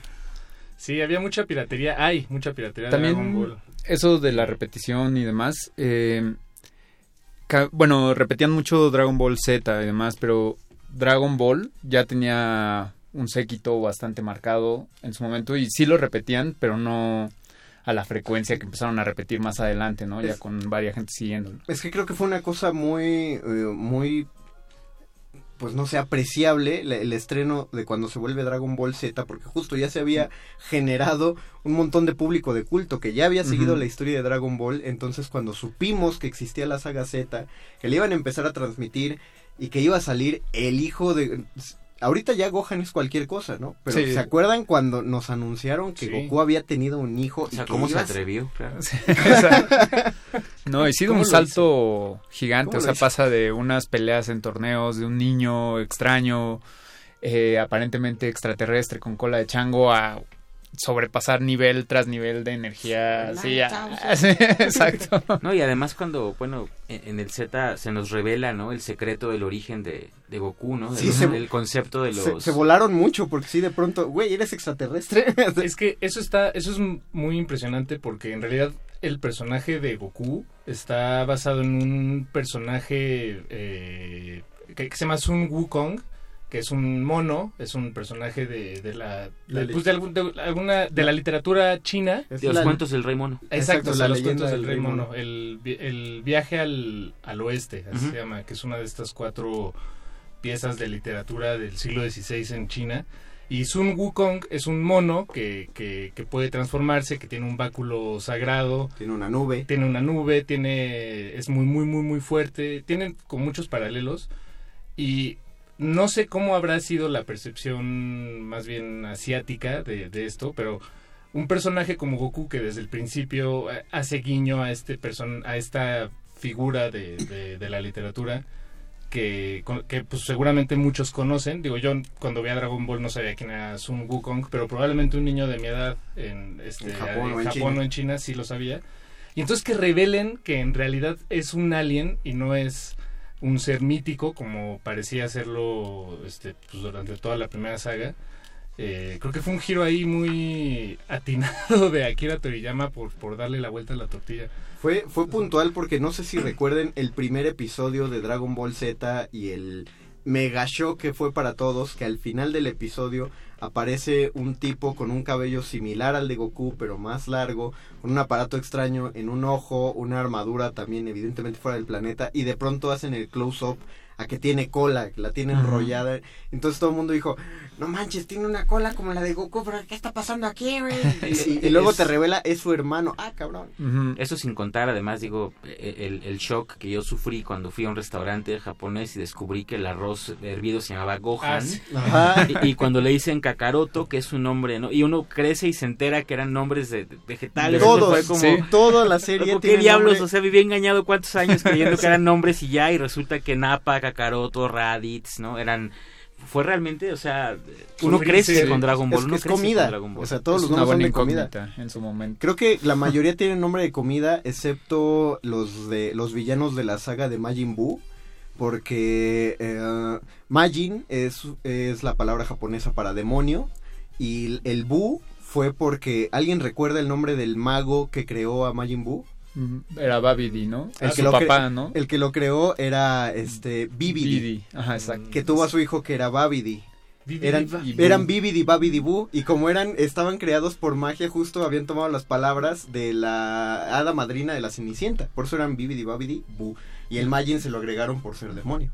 Que, que me, me encanta lo, lo, lo fácil que hace parecer autores como Akira Toriyama al momento de escribir sus historias y- e integrar elementos de otras de, de otras historias, otras narrativas, de canciones, de películas, de personajes, pero pero sin disfrazarlos, sin decir, No, ah, es una influencia, no, es tal Es que- cual. Y, que- y creo que eso es lo- eh, Eso algo que hacen que hace muy bien la cultura del manga y del anime que eh, si uno lee mangas uno nota como una cosa despreocupada. ¿no? Yo, yo que he estado leyendo últimamente el manga de Pokémon, uno tiene que pelear con que el manga no se parece nada al juego, eh, destruye completamente las reglas, pero a los autores no les importa porque dicen, güey, estamos contando una historia y les queda genial, justamente Sí. por eso se relajan. Eh, es bien extraño eso, porque justo también en varios mangas, también los nombres eh, luego son como apropiaciones de del katakana o así, que son eh, como la traducción al japonés de la palabra literal del inglés o del Ajá. alemán, y se las ponen a sus personajes, pero a mí lo que siempre se me ha hecho raro de Gohan es que también la palabra, o sea, Sí, si la viene de es Japón, original. es como ponerle a un personaje eh, chilaquiles, ¿no? Aquí, o sea, un poco... Sí, o pero como que, desayuno. y que, así. y que no sea, pero, pero que no sea un personaje cómico, ¿no? Exacto, O sea, sí, que le sí. pones chilaquil, pero no es, no es un y perro sea gracioso. de los güeyes más chidos que hay allá Exactamente. afuera. Pues tal vez ese atrevimiento le caería bien a la narrativa Definitivamente. eh, emergente mexicana. Sí, yo creo que sí, o sin sea, está- aprender de- o sea, sí, yo, yo, eh, se están haciendo y se habla mucho acerca de todos los cómics mexicanos que quieren tratar superhéroes mexicanos, todos tienen orígenes de mitología azteca. Es Pero, que- pero que el héroe se llamara Chilaquil. Sí, en una, una, una, una época de Mollete. sensibilidad Exacto. también, ¿no? Es como... Y entonces se confunde a veces la piratería, la influencia y el plagio, ¿no? Con benchmarking o cosas así, ¿no? Es como otra otra forma de ver las cosas. Y aquí, pues no, no sé si hubiera un, un chilaquil, sería interesante. Apenas hoy salió publicado, en, anduvo en Facebook rondando un meme sobre el castillo de Hechicería de Chapultepec. Ah, claro, sí, ¿no? porque, y, o sea, fue una maravilla Es, justo es por- una gran, o sea, si se ve de lejos, para quien no lo ha, lo ha visto, parece que el castillo de Chapultepec, o sea, pues es, es un es el único castillo de Latinoamérica, entonces se ve bien Vargas ahí en medio del, del bosque, pero aparte tiene esta rotonda, estos donde pilares. están los seis pilares de los niños héroes y entonces es su campo de Quidditch. Dicen que es el entonces cuando se ve de arriba sí parece un castillo con su campo de Quidditch y ya hasta hicieron un escudo Sí. de cuál sería la, eh, la escuela de magia y hechicería con las cuatro casas del plantel plantel Chapultepec le dice. Sí, plantel Chapultepec, porque tendría que ser, ¿no? O sea, ¿por qué no habría en México una escuela de, de magia, no? Eh, Creo que si se toma en serio se podría hacer mucho mejor. Claro. Ojalá el, el mame crezca de, de este chiste. Sí, Es una cosa más seria. Antes de pues ya eh, seguir entrando en materia, eh, vamos a escuchar, aprovechando para que nos puedan sonar todas las rolas, vamos a escuchar el opening, el primer opening de Dragon Ball Z en su versión extendida. Me refiero a la letra completa, aquella que es padre porque si la buscan en YouTube, los videos dicen la canción más buscada de Dragon Ball Z justamente porque solo eh, viendo la serie solo teníamos la oportunidad de oír una vez los opening completos y era justo al final de la serie porque ponían otra vez la canción de opening con todas estas imágenes súper nostálgicas para que dijeras, güey, me aventé 90 episodios de esta. Entonces, Repetidos 10 repetidos veces. 10 veces. Además ese fenómeno es similar al de, creo yo, al del himno nacional mexicano, que empiezas cantando la primera Claro. estrofa y de repente llegas, no sé, a, a segundo de primaria y te dicen, no, ¿qué crees? Son otras cuatro. Y si le rascas... Resulta que son, eh, todo el himno dura 10 minutos, ¿no? Y, y lo- o, o las mañanitas. También tengo un amigo que se aprende estrofas perdidas de las mañanitas y obliga a todos a cantarlas durante el cumpleaños para que ese momento se vuelva súper incómodo, así de unas mañanitas eternas y el güey Un no genio, puede soplar. un genio de la maldad. Vamos a, mandamos un saludo a ese Víctor. Ahorita leemos sus comentarios después de escuchar el intro, el opening de Dragon Ball Z. Están escuchando en la radio cultural El Calabozo de los Vírgenes. Todo lo divertido va aquí.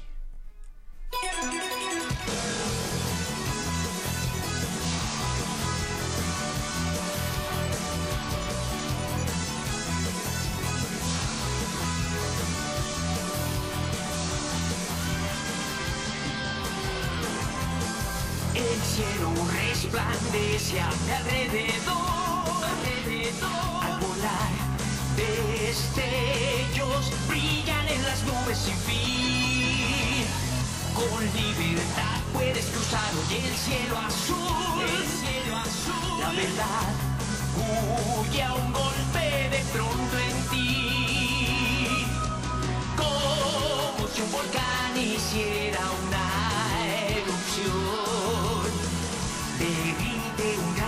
glacial. Podrás ver de cerca un gran dragón.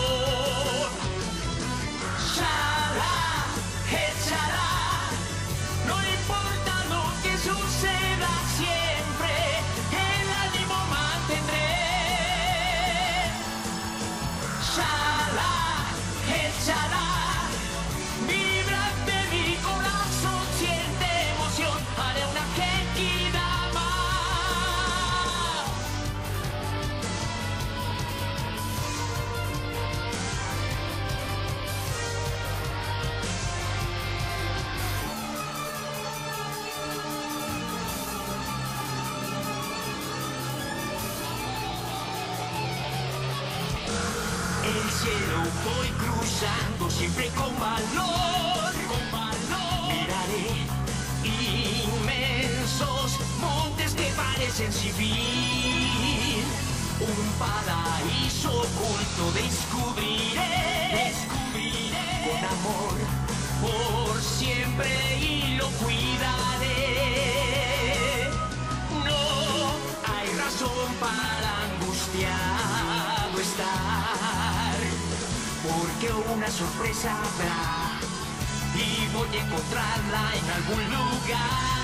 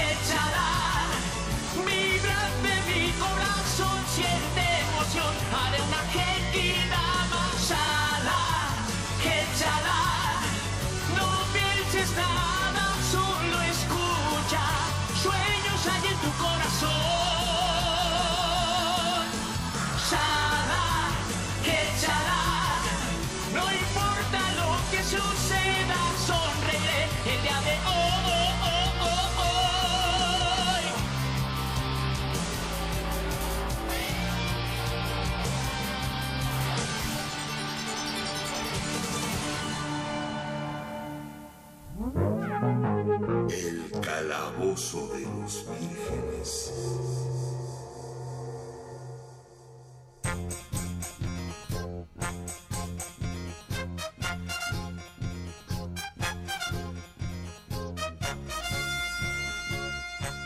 Dice el reporte climatológico de la Ciudad de México que si te asomabas a tu ventana podías escuchar un montón de gente cantando Shala He Shala al mismo tiempo que sonaba en la radio porque no no puedes no estás vivo si no escuchas esa canción y no repites el coro como ocurrió por acá o a menos que seas Betoques que no le daban chance de ver Dragon Ball en su casa entonces ahí se disculpa Que, Eh, que no dice- es el único, ¿eh? no no es el único No, y entiendo ¿no? su dolor, yo no podía agarrar mi medio.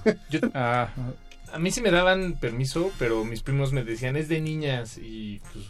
Bueno, Y pues yo era ya- A mí ya- mi mamá solo me veía como con decepción, así como... no te voy a detener, pero, Pero no tú sabes bien. lo que estás haciendo. Dice Álvaro Hyde en Facebook Live y Radio Una- Ah, sí, ese ya lo, perdón, ya lo leímos. Dice Cachano García, ese álbum debe de costar algo de dinero. Está hablando del álbum de Dragon Ball Z que es de Gabo y que casi completó. Creo que es en lo único que tengo una victoria sobre ti, Gabo, porque este sí lo completé. Yo también lo tengo completo. No, yo en realidad con los álbums casi nunca logré completar Pero, todos. pero sí tienes, pero tienes Ah, me encantaba, sí, o sea, eh, no, no era por llegar al final, sino por abrir Pero- sobrecitos. Yo he tenido ganas de volver a juntar un álbum, pero ahora los sobres cuestan 15 pesos. Sí, está cañón. ¿Cuánto O sea, costaban? Un no peso. ¿Costaban un peso? O sea, y tú te sentías súper realizado si te daban 5 pesos y te comprabas 5 sobres. No, y yo- Y el, y el volado de la escuela era el que se gastaba 20 pesos de sobres y todos se reunían a su alrededor para abrir sus 20 sobres. También- Ojo, ojo, perdón. Mm. eh, tenía uno su kit de pegar estampas porque no siempre fueron autoderibles, No. jóvenes. ¿En o sea, este? Ahora, ejemplo, se en este ya, pero No, antes no, no, eran autoderibles, sí, entonces tú tenías que ponerles el PRIT y uno Exacto. cargaba su. El PRI. El PRI, El PRI. y uno cargaba, eh, eh, yo tenía el álbum en bolsa, incluso una bolsa que mi papá me dio para guardar el álbum, y, y uno cargaba eso y además uno tenía un compartimiento especial para las estampas repetidas, Claro. porque había un punto en el recreo en el que uno iba y las cambiaba, ¿no? Hologramas De que eran altamente cosas. preciados. Sí, Sí, es, lo- es- es mi infancia Lo, prácticamente. lo- lo chido era ah, romper el sobre y de pronto ya veías un destello y de... holograma. Aunque También- te salía repetido. Yo me acuerdo mucho de ir al mercado de Coyacán a intercambiar estampas por otras estampas y intercambiar varias por un holograma y así. O sea, sí había como un juego había un, extra. había un sí, tabulador ahí. exacto, Y sí. te pasabas horas porque eran bonches enteros de estampas. Me acuerdo que mi hermano eh, anotaba, eh, un saludo a mi, a mi carnal Jorge, anotábamos los números de estampa que nos faltaba, porque obviamente cuando ya tenías el álbum casi completo y te faltaban dos, pues no sabías qué imagen era. Entonces nos Lo que nunca entendí es por qué, bueno, porque alguien compraría el álbum lleno. Así, me Sí, acuerdo que los vendían ya llenos y era como... Sí. O sea, ¿Qué entiendo que está tiene? padre verlo, pero no. No, lo chido es que lo juntes. Dulce Sol dice, no solo escuchar el calabozo de los vírgenes, pero yo escuché Goku y aquí me tienen. Qué bueno, Dulce Sol. Bienvenida al calabozo. Juan Carlos, en tercero de primaria armé un álbum de Dragon Ball y al estar a dos estampas para llenarlo, un tipo de cuarto año me lo robó. Esos de cuarto. no Vamos a, perdonaban. vamos a guardar cinco segundos de silencio por el álbum de Juan Carlos.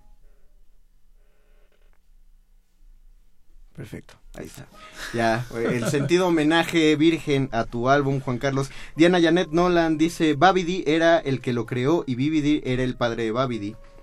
Pues sí. Según yo sí lo había creado el padre, pero aquí tenemos la guía de personajes y ahorita com- comprobamos. Según yo, eh, Babidi lo, Lo lo liberó. trae de regreso. Ajá. Ajá. porque sí lo encuba de nuevo y demás. Bibidi lo creó, lo incubaron. Es cuando mataron a Bibidi. Y a todos los Kais fue cuando se como que está libre Majin Buu y mata casi a todos los Kais. Sí. Y ahí dice, no, mejor sin cierra. Los callos, ¿no? sí, exacto. Eh, Víctor Mendoza, no hay que olvidar que la familia de Freezer también comparte nombres Sí. semánticos con el frío y en particular con electrónico, electrodomésticos del frío. ¿Qué- ¿Cómo se llama el papá de Freezer? King no? Cold. King Cold, su Ah. hermano se llama Kura, Sí, es verdad. que es el Cooler. japonés de Cooler. Sí. Y en español le pusieron Cooler. Y tiene otro. Otro hermano de es de la película de Bardo, en realidad cuando te dicen más o menos que Bardo que en verdad fue el primer Super Saiyajin, porque cuando llega a otro planeta eh, casi muerto, se topa este otro hermano de Freezer, que la verdad no me acuerdo su nombre, pero se transforma en Super Saiyajin y se supone que él es la leyenda, ¿no? Porque le pasan un mensaje a Freezer por radio, digamos, diciendo, es que se transformó en algo legendario. Ajá, corta, exacto, así como de Alien. Pero es padre que digan se transformó cuando en lugar le cambió de color el cabello. Cuando los que se transformaron eran ellos. Exactamente. Dice Luis Martínez, eh, esta es pregunta de trivia. ¿Fue Goku o Yamcha quien le agarró los senos a Bulma? Fue Eh, Yamcha. ujú, Sí, Goku le agarró otras Ajá, partes. exactamente. Sí. Pero Yamcha, en defensa de Yamcha, que no lo podemos defender porque es, Eh, el, es muy, muy es el más chafa. Pero en, en su defensa, él creyó que eran las esferas del dragón lo que estaba agarrando. Porque estaba cubierta con una sábana Bulma.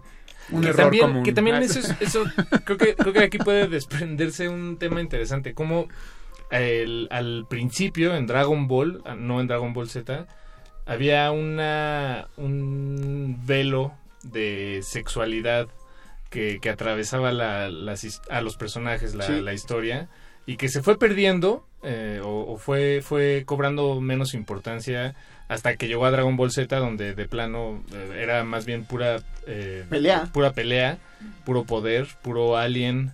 Deja eh, todo eso. O sea, Dragon Ball sí tenía una cosa de. Ah, mira, hasta convocaste al niño predicador. Es por- que es, te, te digo. es- Sí, Dragon Ball tenía, era, eh, tenía unas cosas como sexuales, escatológicas también, era Ajá, mucha sí. comedia y sí se diluyó. Yo creo que más bien se depuró hacia Dragon Ball Z, pero se depuró a tal grado que para Dragon Ball Z las esferas del dragón ya no son la historia central. Sí, ¿no? No, lo y, eso que dices vale. del poder, eh, con lo que tú decías del primer capítulo, cuando te introducen, se baja Raditz de la nave y le toma el poder a un granjero, o sea, mide su nivel de pelea. Ahí es cuando te ponen un nuevo campo de, ah, es Ah, que ahora ya pueden ver el nivel de pelea, o sea, ya eso va a ser un factor importantísimo. un valor numérico. Exacto.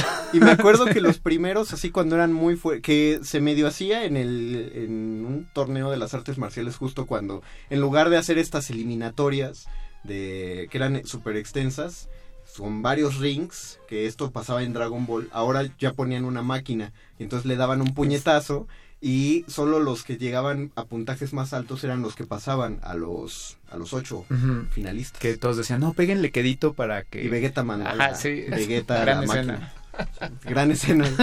Eh, dice Diana Janet Nolan, Goku. No, no es cierto, le está contestando al de arriba. No, fue Yamcha. Eh, Víctor Men- Llevas dos, Diana. Víctor Mendoza dice, era increíble la sensación de poder completar uno de los álbums. Ya se refirió que Majin Buu no fue creado por ninguno, ya existía desde mucho tiempo atrás. Bibidi Babidi solo sabían hechizos para controlarlo, pero realmente lo crearon. Ah, Oh, muy bien, muy ese bien. Es el dato de la noche, Víctor. Luis Martínez, el empalamiento del ninja púrpura. Uf. Ay, no me acuerdo de ese, vamos a buscar. De la torre del Red Ribbon, cuando va Goku con... La, la patrulla roja. Exacto, La patrulla sí. roja. Eh, Goku asciende la torre para llegar y liberar a su amigo Octavio, que era como el Frankenstein. El Frankenstein, ajá. Y Pero uno... que- que- perdón, pero es muy bonito que le pusieran Octavio porque su nombre oficial es el androide número 8. Sí, exacto. Entonces, en español era Octavio. Sí, era tiernísimo. No, muy bien baja. Es que muy bien baja ese balón. gracias al doblaje A los mexicano, sí, traductores. no. A Mario Castañeda, Es- sobre la todo. voz de Goku. Eh, un saludo. Un, un- un dato de una entrevista que le hicieron a Mario Castañeda sobre Dragon Ball Super, que le preguntaron, ¿qué es lo que más te gusta de lo que viene de Dragon Ball Super? Y Castañeda contestó, los presupuestos. Ah, un no, saludote eh. al actor. No, pero está bien que mantengan las voces, ¿no? Sí. O sea, es difícil también. Sí, se ha vuelto ahora como una especie de carta de requisito, ¿no? Para muchos relanzamientos de cosas. O sea, es como algo muy importante. En México se ha vuelto algo muy importante. Yo creo que hay ciertos productos que podemos consumir en su lengua original, pero productos como Dragon Ball sí yo lo extrañaría doblado, Exacto. pues. Sí, no, no puedes... Perdón, Víctor. No puedes... O sea, el este, que en pan piensa hambre tiene, querido Mario, yo nada más te digo. Perdón. No, es que no puedes escuchar a Goku. O sea, Goku tiene que hablar como Bruce Willis. Y lo mismo, si ves el quinto elemento, que Corbin Dallas tiene que hablar como Goku. Sí, de hecho, puedes ver en inglés. de la primera adaptación que llegó a México de Dragon Ball, que no se llamaba Dragon Ball, sino era Cero y el Dragón Mágico, ¿no? Me parece. Ah, wow. Duró muy poquito tiempo. ¿Con ese nombre o...? Ajá, sí, eh, eh, digamos que era la misma historia, solo que eran las esferas de fuego. Y, du- o sea, duró muy poco, tiene igual, este, voces reconocidas un poco del doblaje, no me acuerdo quiénes son, pero como que no pegó porque era una adaptación muy forzada y decidieron frenarlo y volverlo a hacer como bien que ya fue cuando empezaron a entrar así las bases. Al principio del programa y fuera del aire, fuera de la emisión, Beto, que es el productor, quería plantear un combate a ver acerca de quién sabía más de Dragon Ball y Gabo se está llevando Sí, ¿eh? está llevando la noche en este torneo de artes Ya, es como crónica de una muerte anunciada, ¿no? Sí. Desde que se anunció el tema en, Sí, en, en el- nuestro, en nuestro grupo interno de que, trabajo que- que lo profesional. anunciamos hace tres meses porque Exacto, sí, planeamos no. esto hace un chorro Esto no Yo- sucede de no fue, no fue esta Estoy- mañana Estoy hablando de, de marzo, ¿se acuerdan? Cuando Claro. todo el año se planeó. Porque- sí, sí, claro. Gabo esperaba este momento con ansias. Sí, este no. programa no podía faltar porque era su tema. O sea, este es el que propuso él y él lo aquí. por poquito y se titula con este tema. Sí, exacto. No, es que la verdad, eh, también en la animación de pequeño, o sea, fue algo que me impulsó a mí personalmente a dibujar mucho. eh, uno empieza luego escribiendo como personas que conoce, este, dibujando como cosas que le gustan y demás. Y yo dibujaba mucho Dragon Ball, eh, sobre todo aquí también con mi amigo Paco Paco. en la escuela. Con monitos de palitos. Y, exacto. Y fui agarrando como mucha referencia de ahí y Pero de ahí aparte, salté a... Es, es curioso que menciones sobre la, el dibujo, sobre la animación, porque a mí me parece que Dragon Ball tiene de los dibujos más sencillos. Sí, de hecho, sí. anime. O sea, y eso se ve en los ojos, ¿no? Tienen unos ojos muy básicos. Incluso de la animación es bastante chistoso si, si se lo vuelven a echar. Fíjense en esos cuadros donde están dibujados terriblemente. Son Ajá. unas como, Que- "Ey, tienes que dibujar otros cinco Sí, cuadros mu- para mañana. Muchos dicen que solo ocurrió en Dragon Ball Super. Ah, y no, es cierto, Dragon No, Ball no. Z está plagado de Más bien, espantosos. en Dragon Ball Super ya no se la podían dar así, ¿no? O sea, ya es como... eh, Bueno, y es que hay una, ta- también hay un- una, una razón de ello, ¿no? Eh, Dragon Ball Z, pa- pa- para cuando Dragon Ball Z se convirtió en anime, porque hay que recordar que todo esto parte del, del Del manga, manga. eh, para cuando Dragon Ball Z se convirtió en anime, ya era un fenómeno enorme, digamos, Dragon Ball. Y entonces la única manera de exprimirle más ese, ese dinero, esa, a esa mina de oro que, que representa el manga convertido en anime, pues es haciendo más capítulos. Y por eso Dragon Ball Z ya tiene...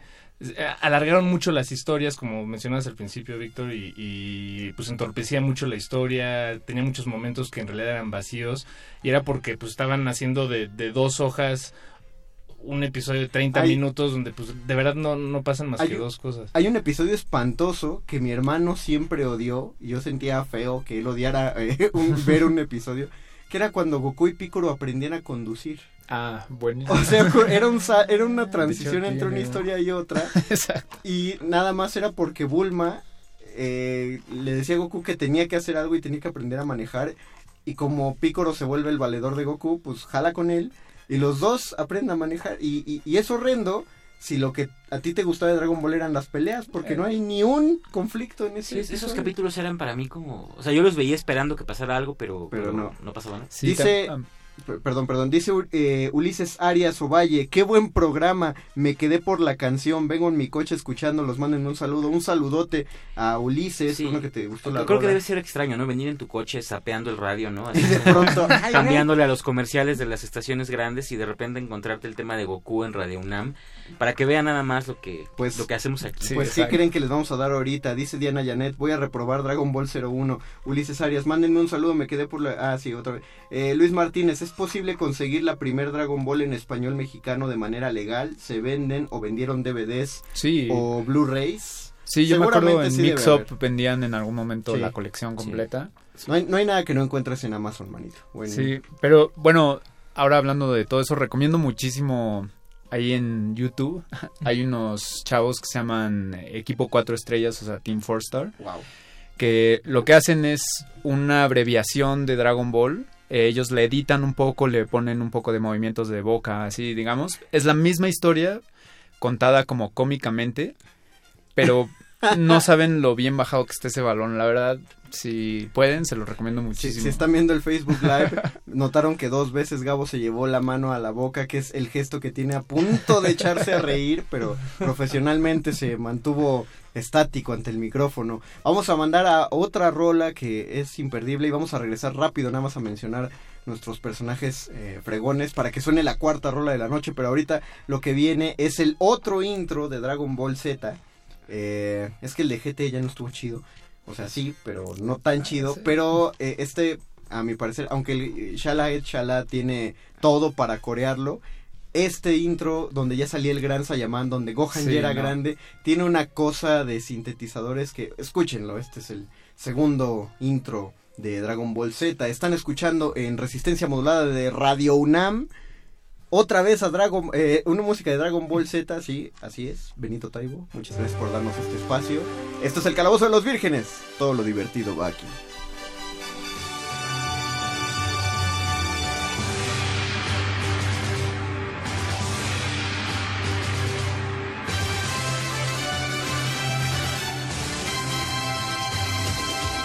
Acercándose el peligro viene ya. Para llorar no es el tiempo ahora. Y haciendo subir más y más la adrenalina. Los héroes de la historia seremos. Realidad tu sueño por fin será. Listo estoy para poder pelear, victoria.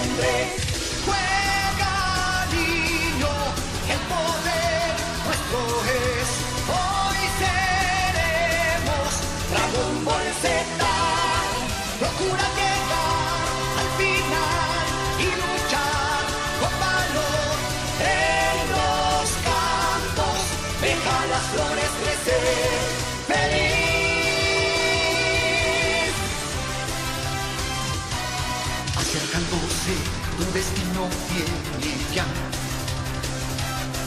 Deberás seguir siempre tu objetivo. Siempre mantendrás en tu alma la esperanza para cumplir todos tus deseos. Combatir el mal es nuestra misión. Con valor debemos enfrentar a todo rival. En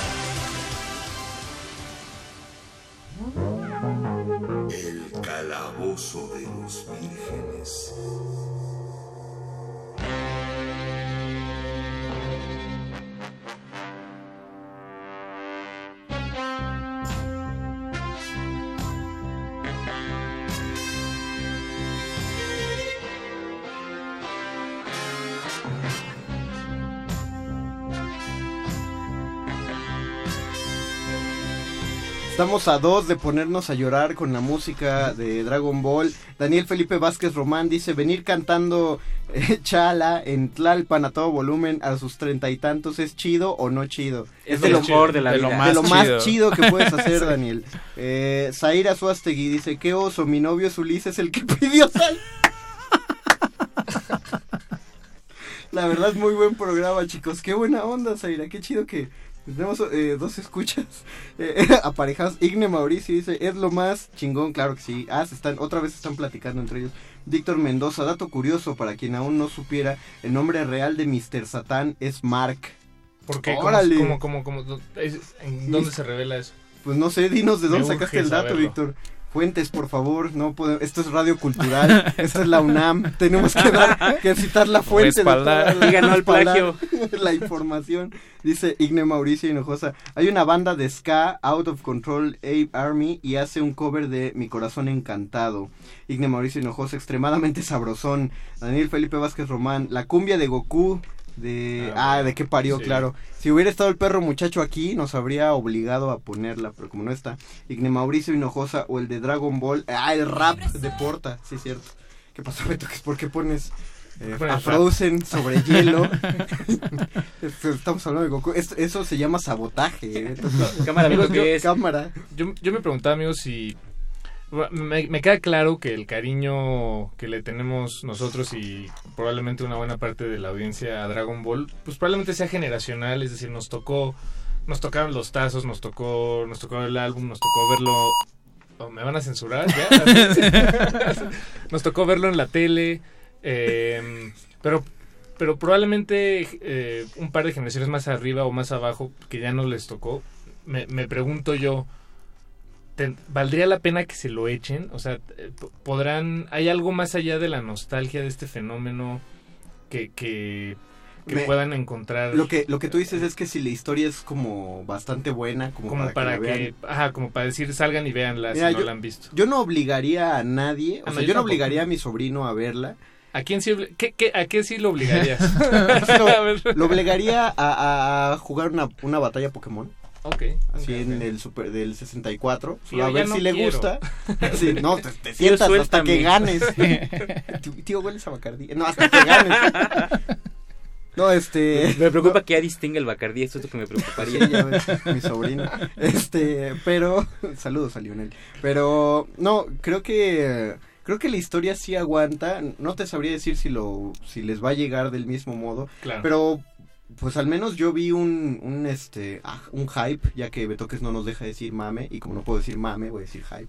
Eh, se dio un hype, o sea, mame muy fuerte cuando salió Dragon Ball Super y estaba siendo compartido en todas las redes, o sea, de todas las edades. Bueno, sí, sí, sí, sí. Entonces, A- Además, aquí igual es una impresión mía como de nostalgia de edad y así, pero yo, por ejemplo, percibo la animación de Dragon Ball, o sea, pese a que es una técnica que ya creo que prácticamente no se utiliza tanto, lo cierto es que a mí me parece que es una animación que no envejece tan fácilmente.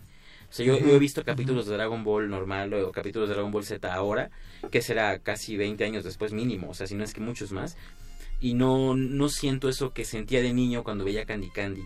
¿no? o Sandy Bell o Sí, Heidi. es verdad. O sea, no siento ese como envejecimiento de la, de la animación. O sea, entiendo que la técnica cambia, que la tecnología cambió y todo. Cuando fui a ver la película de Dragon Ball, eh, la que salió donde pelea con un dios, no recuerdo el nombre exacto de la película.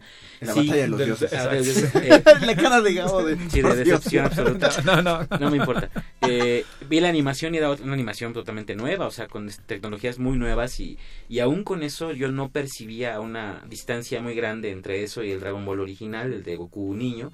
Creo que eso también pudiera ser un factor a favor de que atrapase a los a los niños, ¿no? De cierta forma, pensando en lo que preguntaban a Mario sobre si obligaría a, a Lionel a verlo, yo espero que no lo obliga a nada, pero eh, creo que sí tiene mucha validez todavía, sobre todo porque el fenómeno creo que no, no muere del todo, ¿no? O sea, sigue generando expectativa tal que recuerden aquel espantoso eh, ver- cosa vergonzosa que tuvo en los gobiernos municipales que iban a transmitir el primer capítulo de una de las sagas Eh, no, la, y- pe- la última pelea de Dragon y- Ball. y al final fue como, o sea, ver que el, el país seguía a la expectativa tantos años después. Claro. O sea, creo que la validez genial. del fenómeno está más que vigente. O sea, el mame, perdón, el, el hype de esto está súper Sí. fuerte.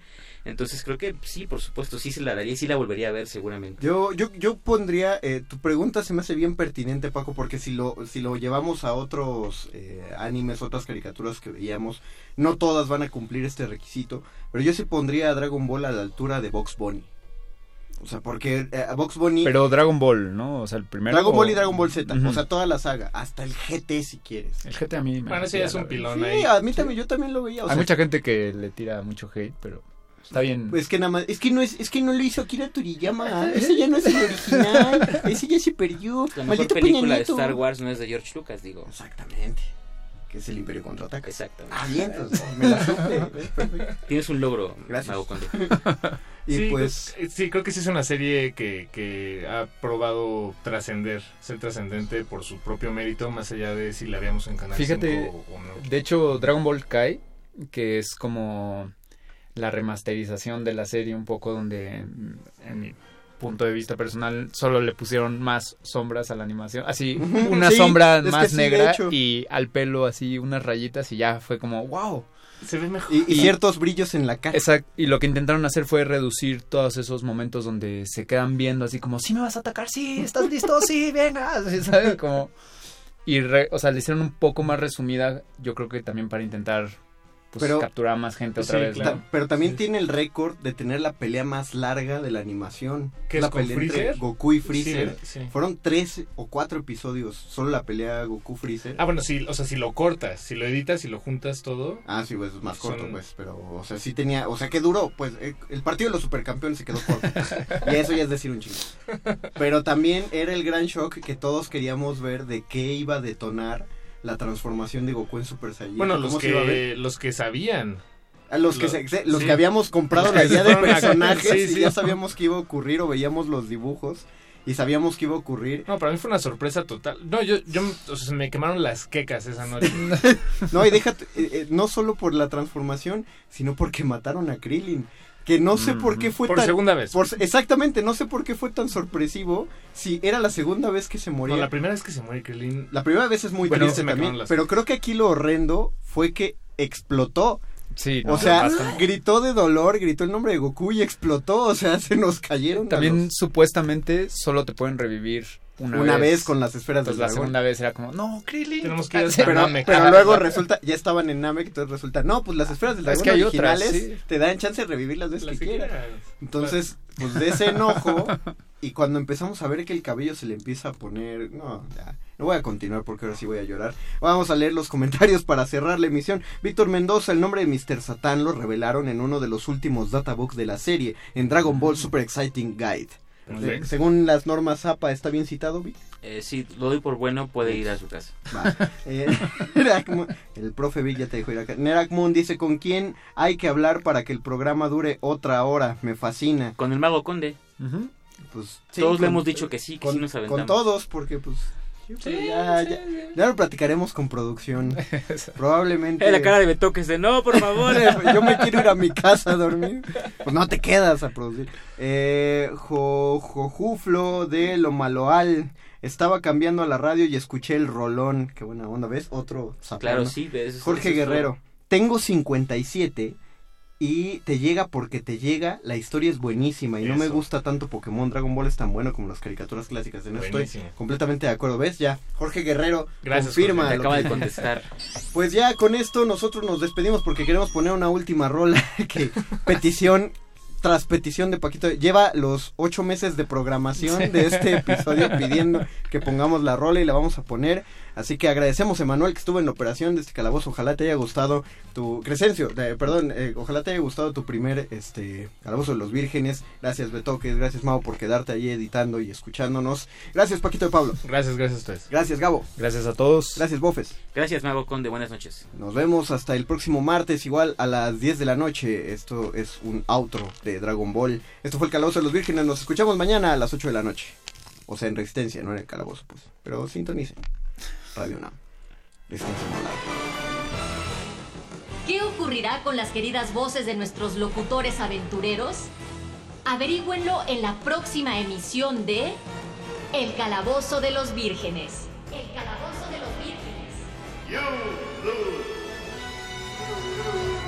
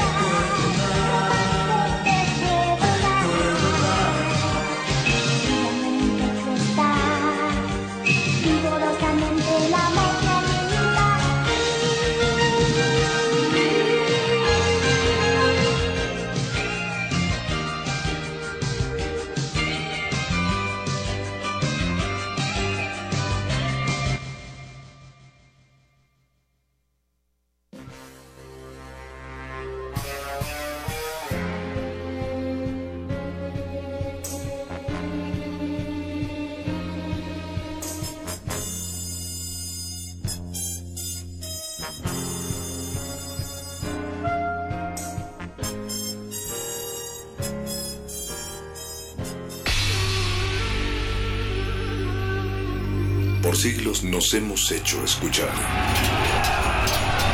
Nacimos como parte de esa inmensa mayoría.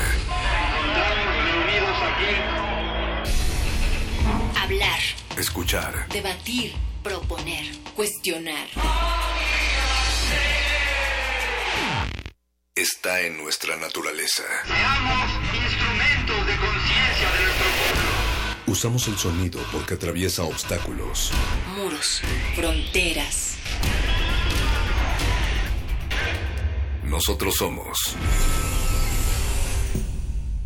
la resistencia.